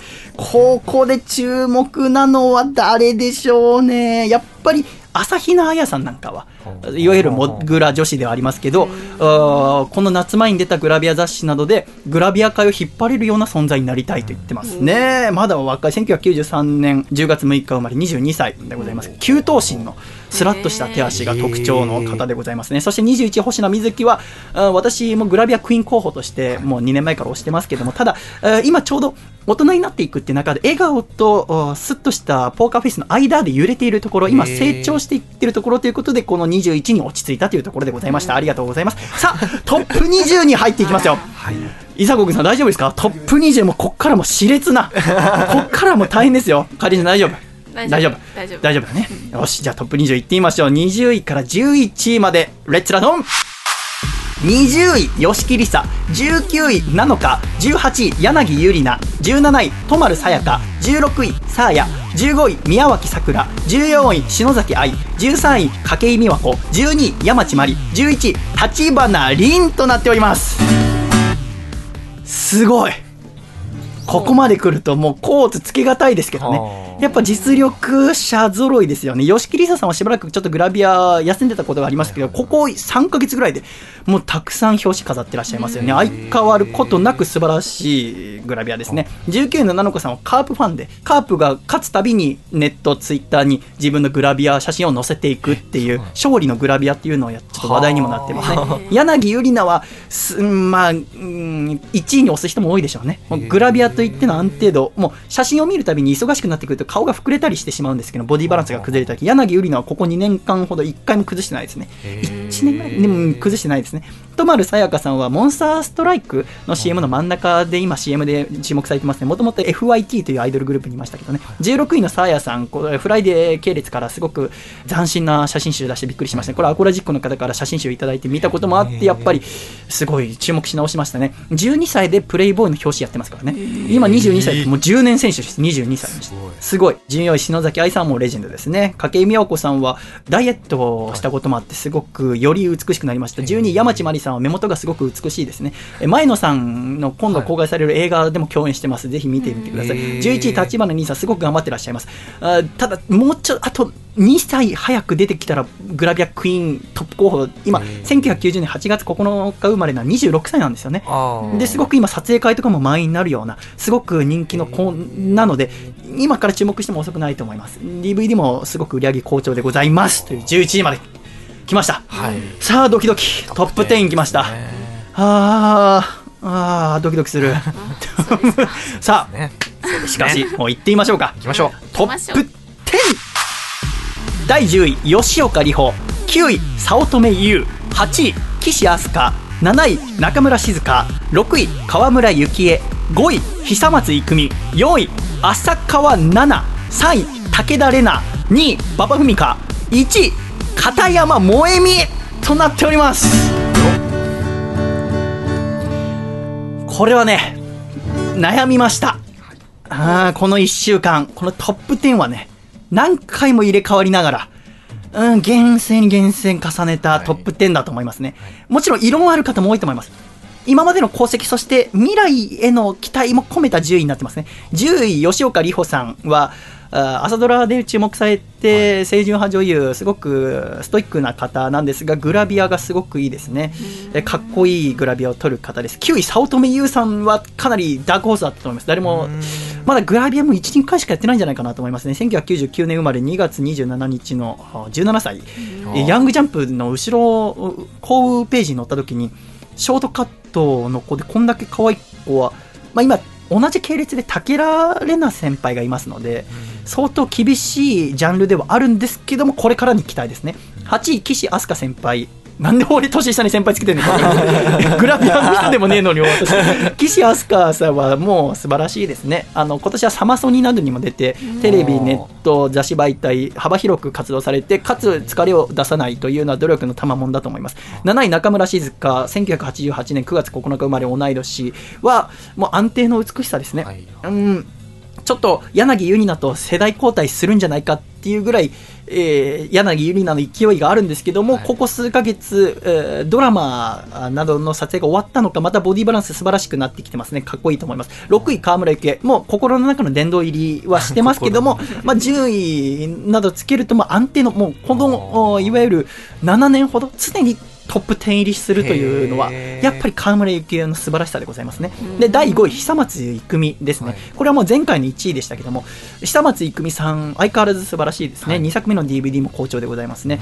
ただ、あの、やっぱ忙しくなってきて、ちょっと、えー雑誌によっては、うん、グラビアの質が下がる時があるという中で、えーいろいろ大変なんだな、なんてことを思いながら4ランクダウンの5位でございます。4位、浅川奈々さん。これ浅川里奈って読んでる人多いと思いますけど、私もそう読んでましたけど、浅川奈々さんでございます。1999年4月3日生まれ、うちの母さんと同じですね。17歳。17歳はうちの母さん違います。17歳えーえースーパーガールズっていうアイドルユニットに入ってたんで、それこそあの、さっき言った根本凪さんみたいな、こう、グループアイドルのグラビア撮ってた中で素晴らしいって言って、逸材だって言って、今言われてるのがこの浅川奈々でございますね。素晴らしいグラビア撮ります。1位になってもおかしくなかったんですけども、ちょっと喋るのが上手くてですね、やっぱアイドルってこともあって。で、あるインタビューで、えーグラビア出るようになってどうなりましたかっていう中で、初めてグラビアが表紙になった時、翌日発売から翌日に、ツイッターのフォロワーが3000人増えて、男子ってチャラいなって思いましたっていうインタビューがあって、インタビュアーにそんなこと言って大丈夫なんですか？って言ったら、私そういうの全然大丈夫なんでってインタビューがあって、それ見た時にちょっと、うーん、私は、ちょっと残念だったんですよね。そそういうのはちょっと、私やっぱ女の子に幻想を抱いてるところありますから、そういう素の部分あんま見たくないっていうのもあって、えー第4位ということになりました。第3位、武田玲奈さん。正直私は、なんていうんですかね、スラッとしすぎてる方あんま好きじゃないので、と思ったんですけども、武田玲奈さんの頑張りは素晴らしかったですね、この1年。特に、えーヤングジャンプから出てきて、で、いろいろ押されながら、あーその期待に応えていくって一つ一つの仕事ぶりはとても素晴らしいと思います。初、えーファースト写真集も素晴らしかったです。第2位、馬場文香。ここで馬場文香さんが入ってきますね。柳さんの親友ですね。馬場文香さんは、いわゆるモグラ女子の筆頭でございますね。久松郁美と争ってましたけども、やっぱり、うん、どこを見ても綺麗ですし、えーかっこいいですね。もはや。もはやかっこいい。で、かつ、あんまりペラペラ喋る方ではない感じがしますので、インタビューとかでも本音を語らない感じがします。なので、グラビアに集中できるっていう点ではあ、グラビアファンから支持されて2位、馬場文香。ただ、鈴木ちなみパターンで、おそらくあと1年以内にもでグラビアやらなくなるんじゃないかな、今だけ見れるっていうことで、今この2位になりました。そして1位、栄えあるグランプリは、片山萌美さんでございます。この方知ってますか、楓さん？ちょっと存じ上げない片山萌美さんは本当にここ1年間ほどでグラビアは進出して、まあ今年入ってからですね、素晴らしい活躍ぶりでございました。1990年10月1日生まれの25歳ということで、私とは学年2つ違いでございますけども、年も近いということで、片山萌美が素晴らしいということは、土地を取ってるっていうことがプラスになっていくパターンなんじゃないかなって思いますね。えーグラビアアイドルやっぱりその年齢に合ったグラビアを取るかどうかっていうのはもちろんすごく重要な点ではあるんですけど片山萌美は25歳にして色気もあるし若さも備えているっていうバランスが素晴らしいと思いますね。うーんうん本当にいいグラビアを撮るなって先日初めての写真集そして初 DVD もリリースして私もある筋から手に入れて DVD 見ましたけどもやっぱり作り手側も分かっていてキャピキャピよりもちょっと着物を着たシーンだったりとか夏祭りに出ていくシーンとかそういう落ち着いた感じで売り出している。壇蜜さんほど大人っぽくはないけれども若々しいキャピキャピした感じでもないと安定して見ていられる。やっぱ年が近いっていうのもあってここで1位になりましたね。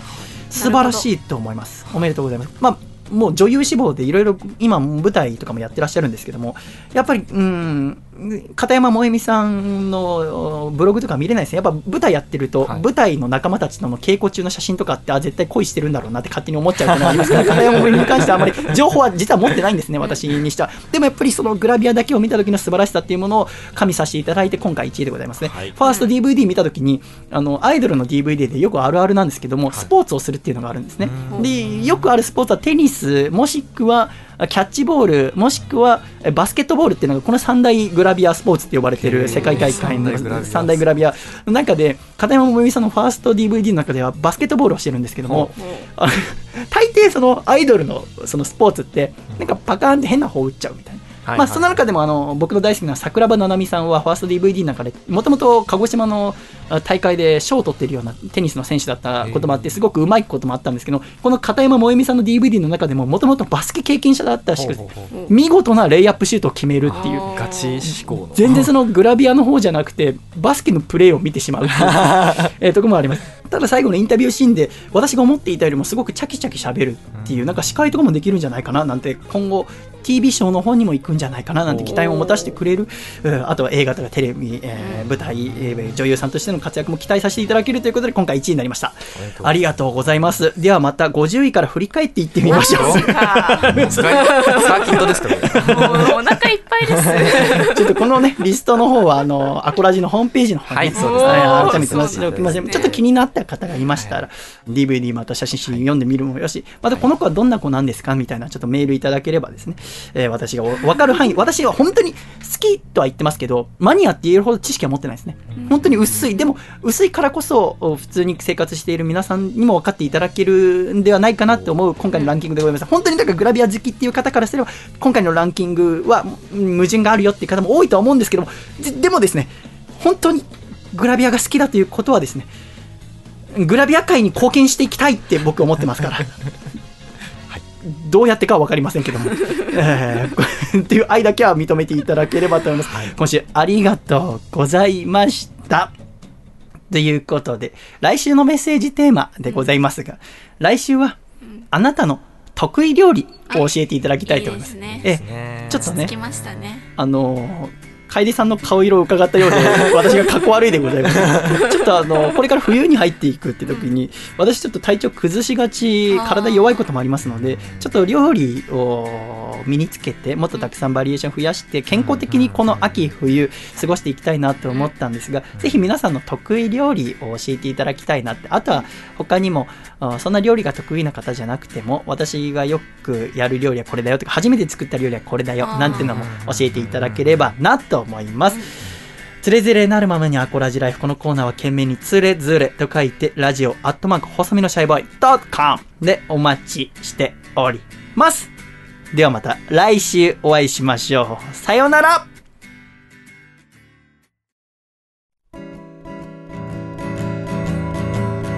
細身のシャイボーイ細身のシャイボーイ細身のシャイボーイ Oh yeah 細身のシャイボーイ細身のシャイボーイ。ルールールー。フ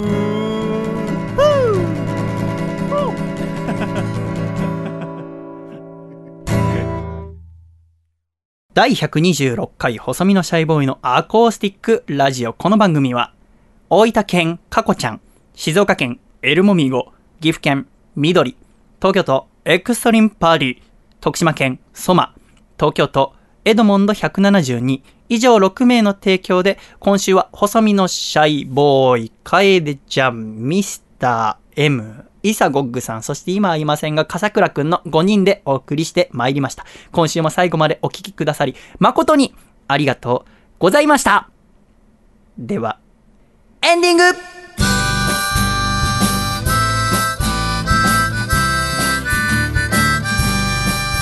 暖かいシャイということで、第126回細身のシャイボーイのアーコースティックレイディオエンディングでございます。ミスター M くん。はい。最後までお付き合いありがとうございました。ありがとうございました楓ちゃんもありがとうございましたありがとうご。ざいました。そして最後ということで、スポンサーのイサゴッグさんにもマイクの前にお越しいただきました。イサゴッグさん、今週最後までありがとうございました。ありがとうございましたありがとうございました。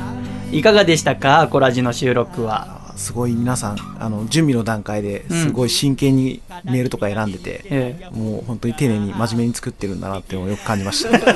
なんかその緊張のし具合から言って私に言わされてる感が出てます。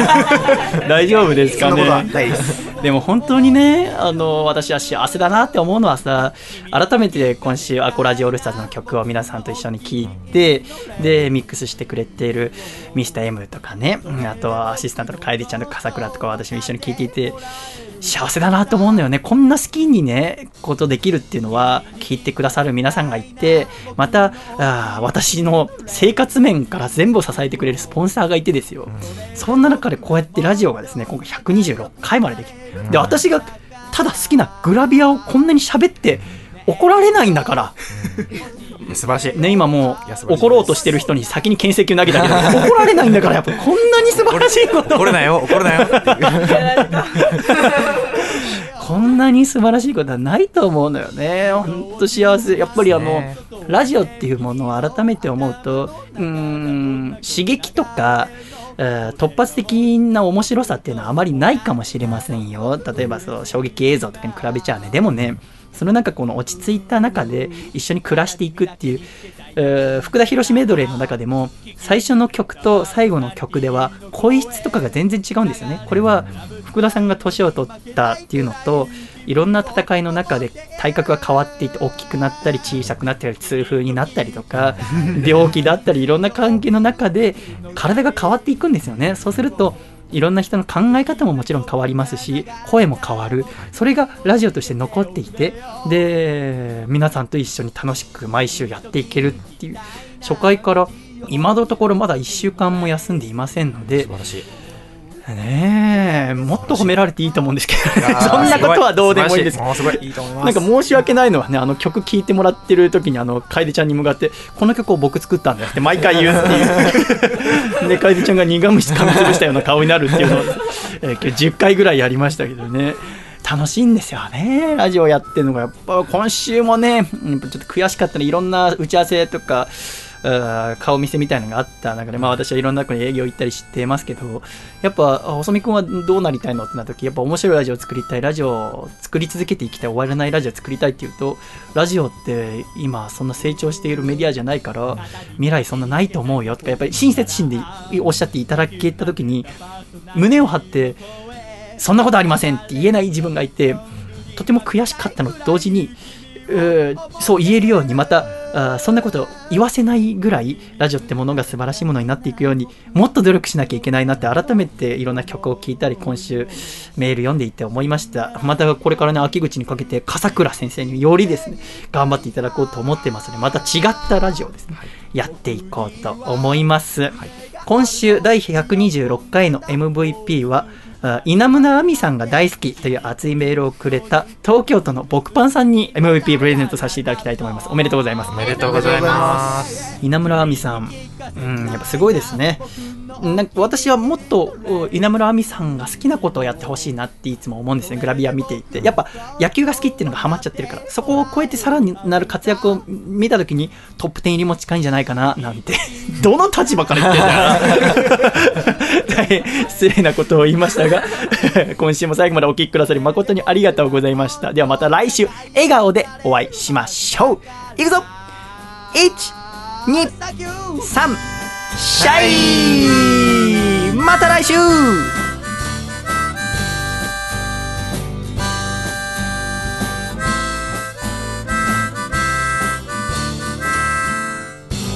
片山萌美さんおめでとうございます。回だったね。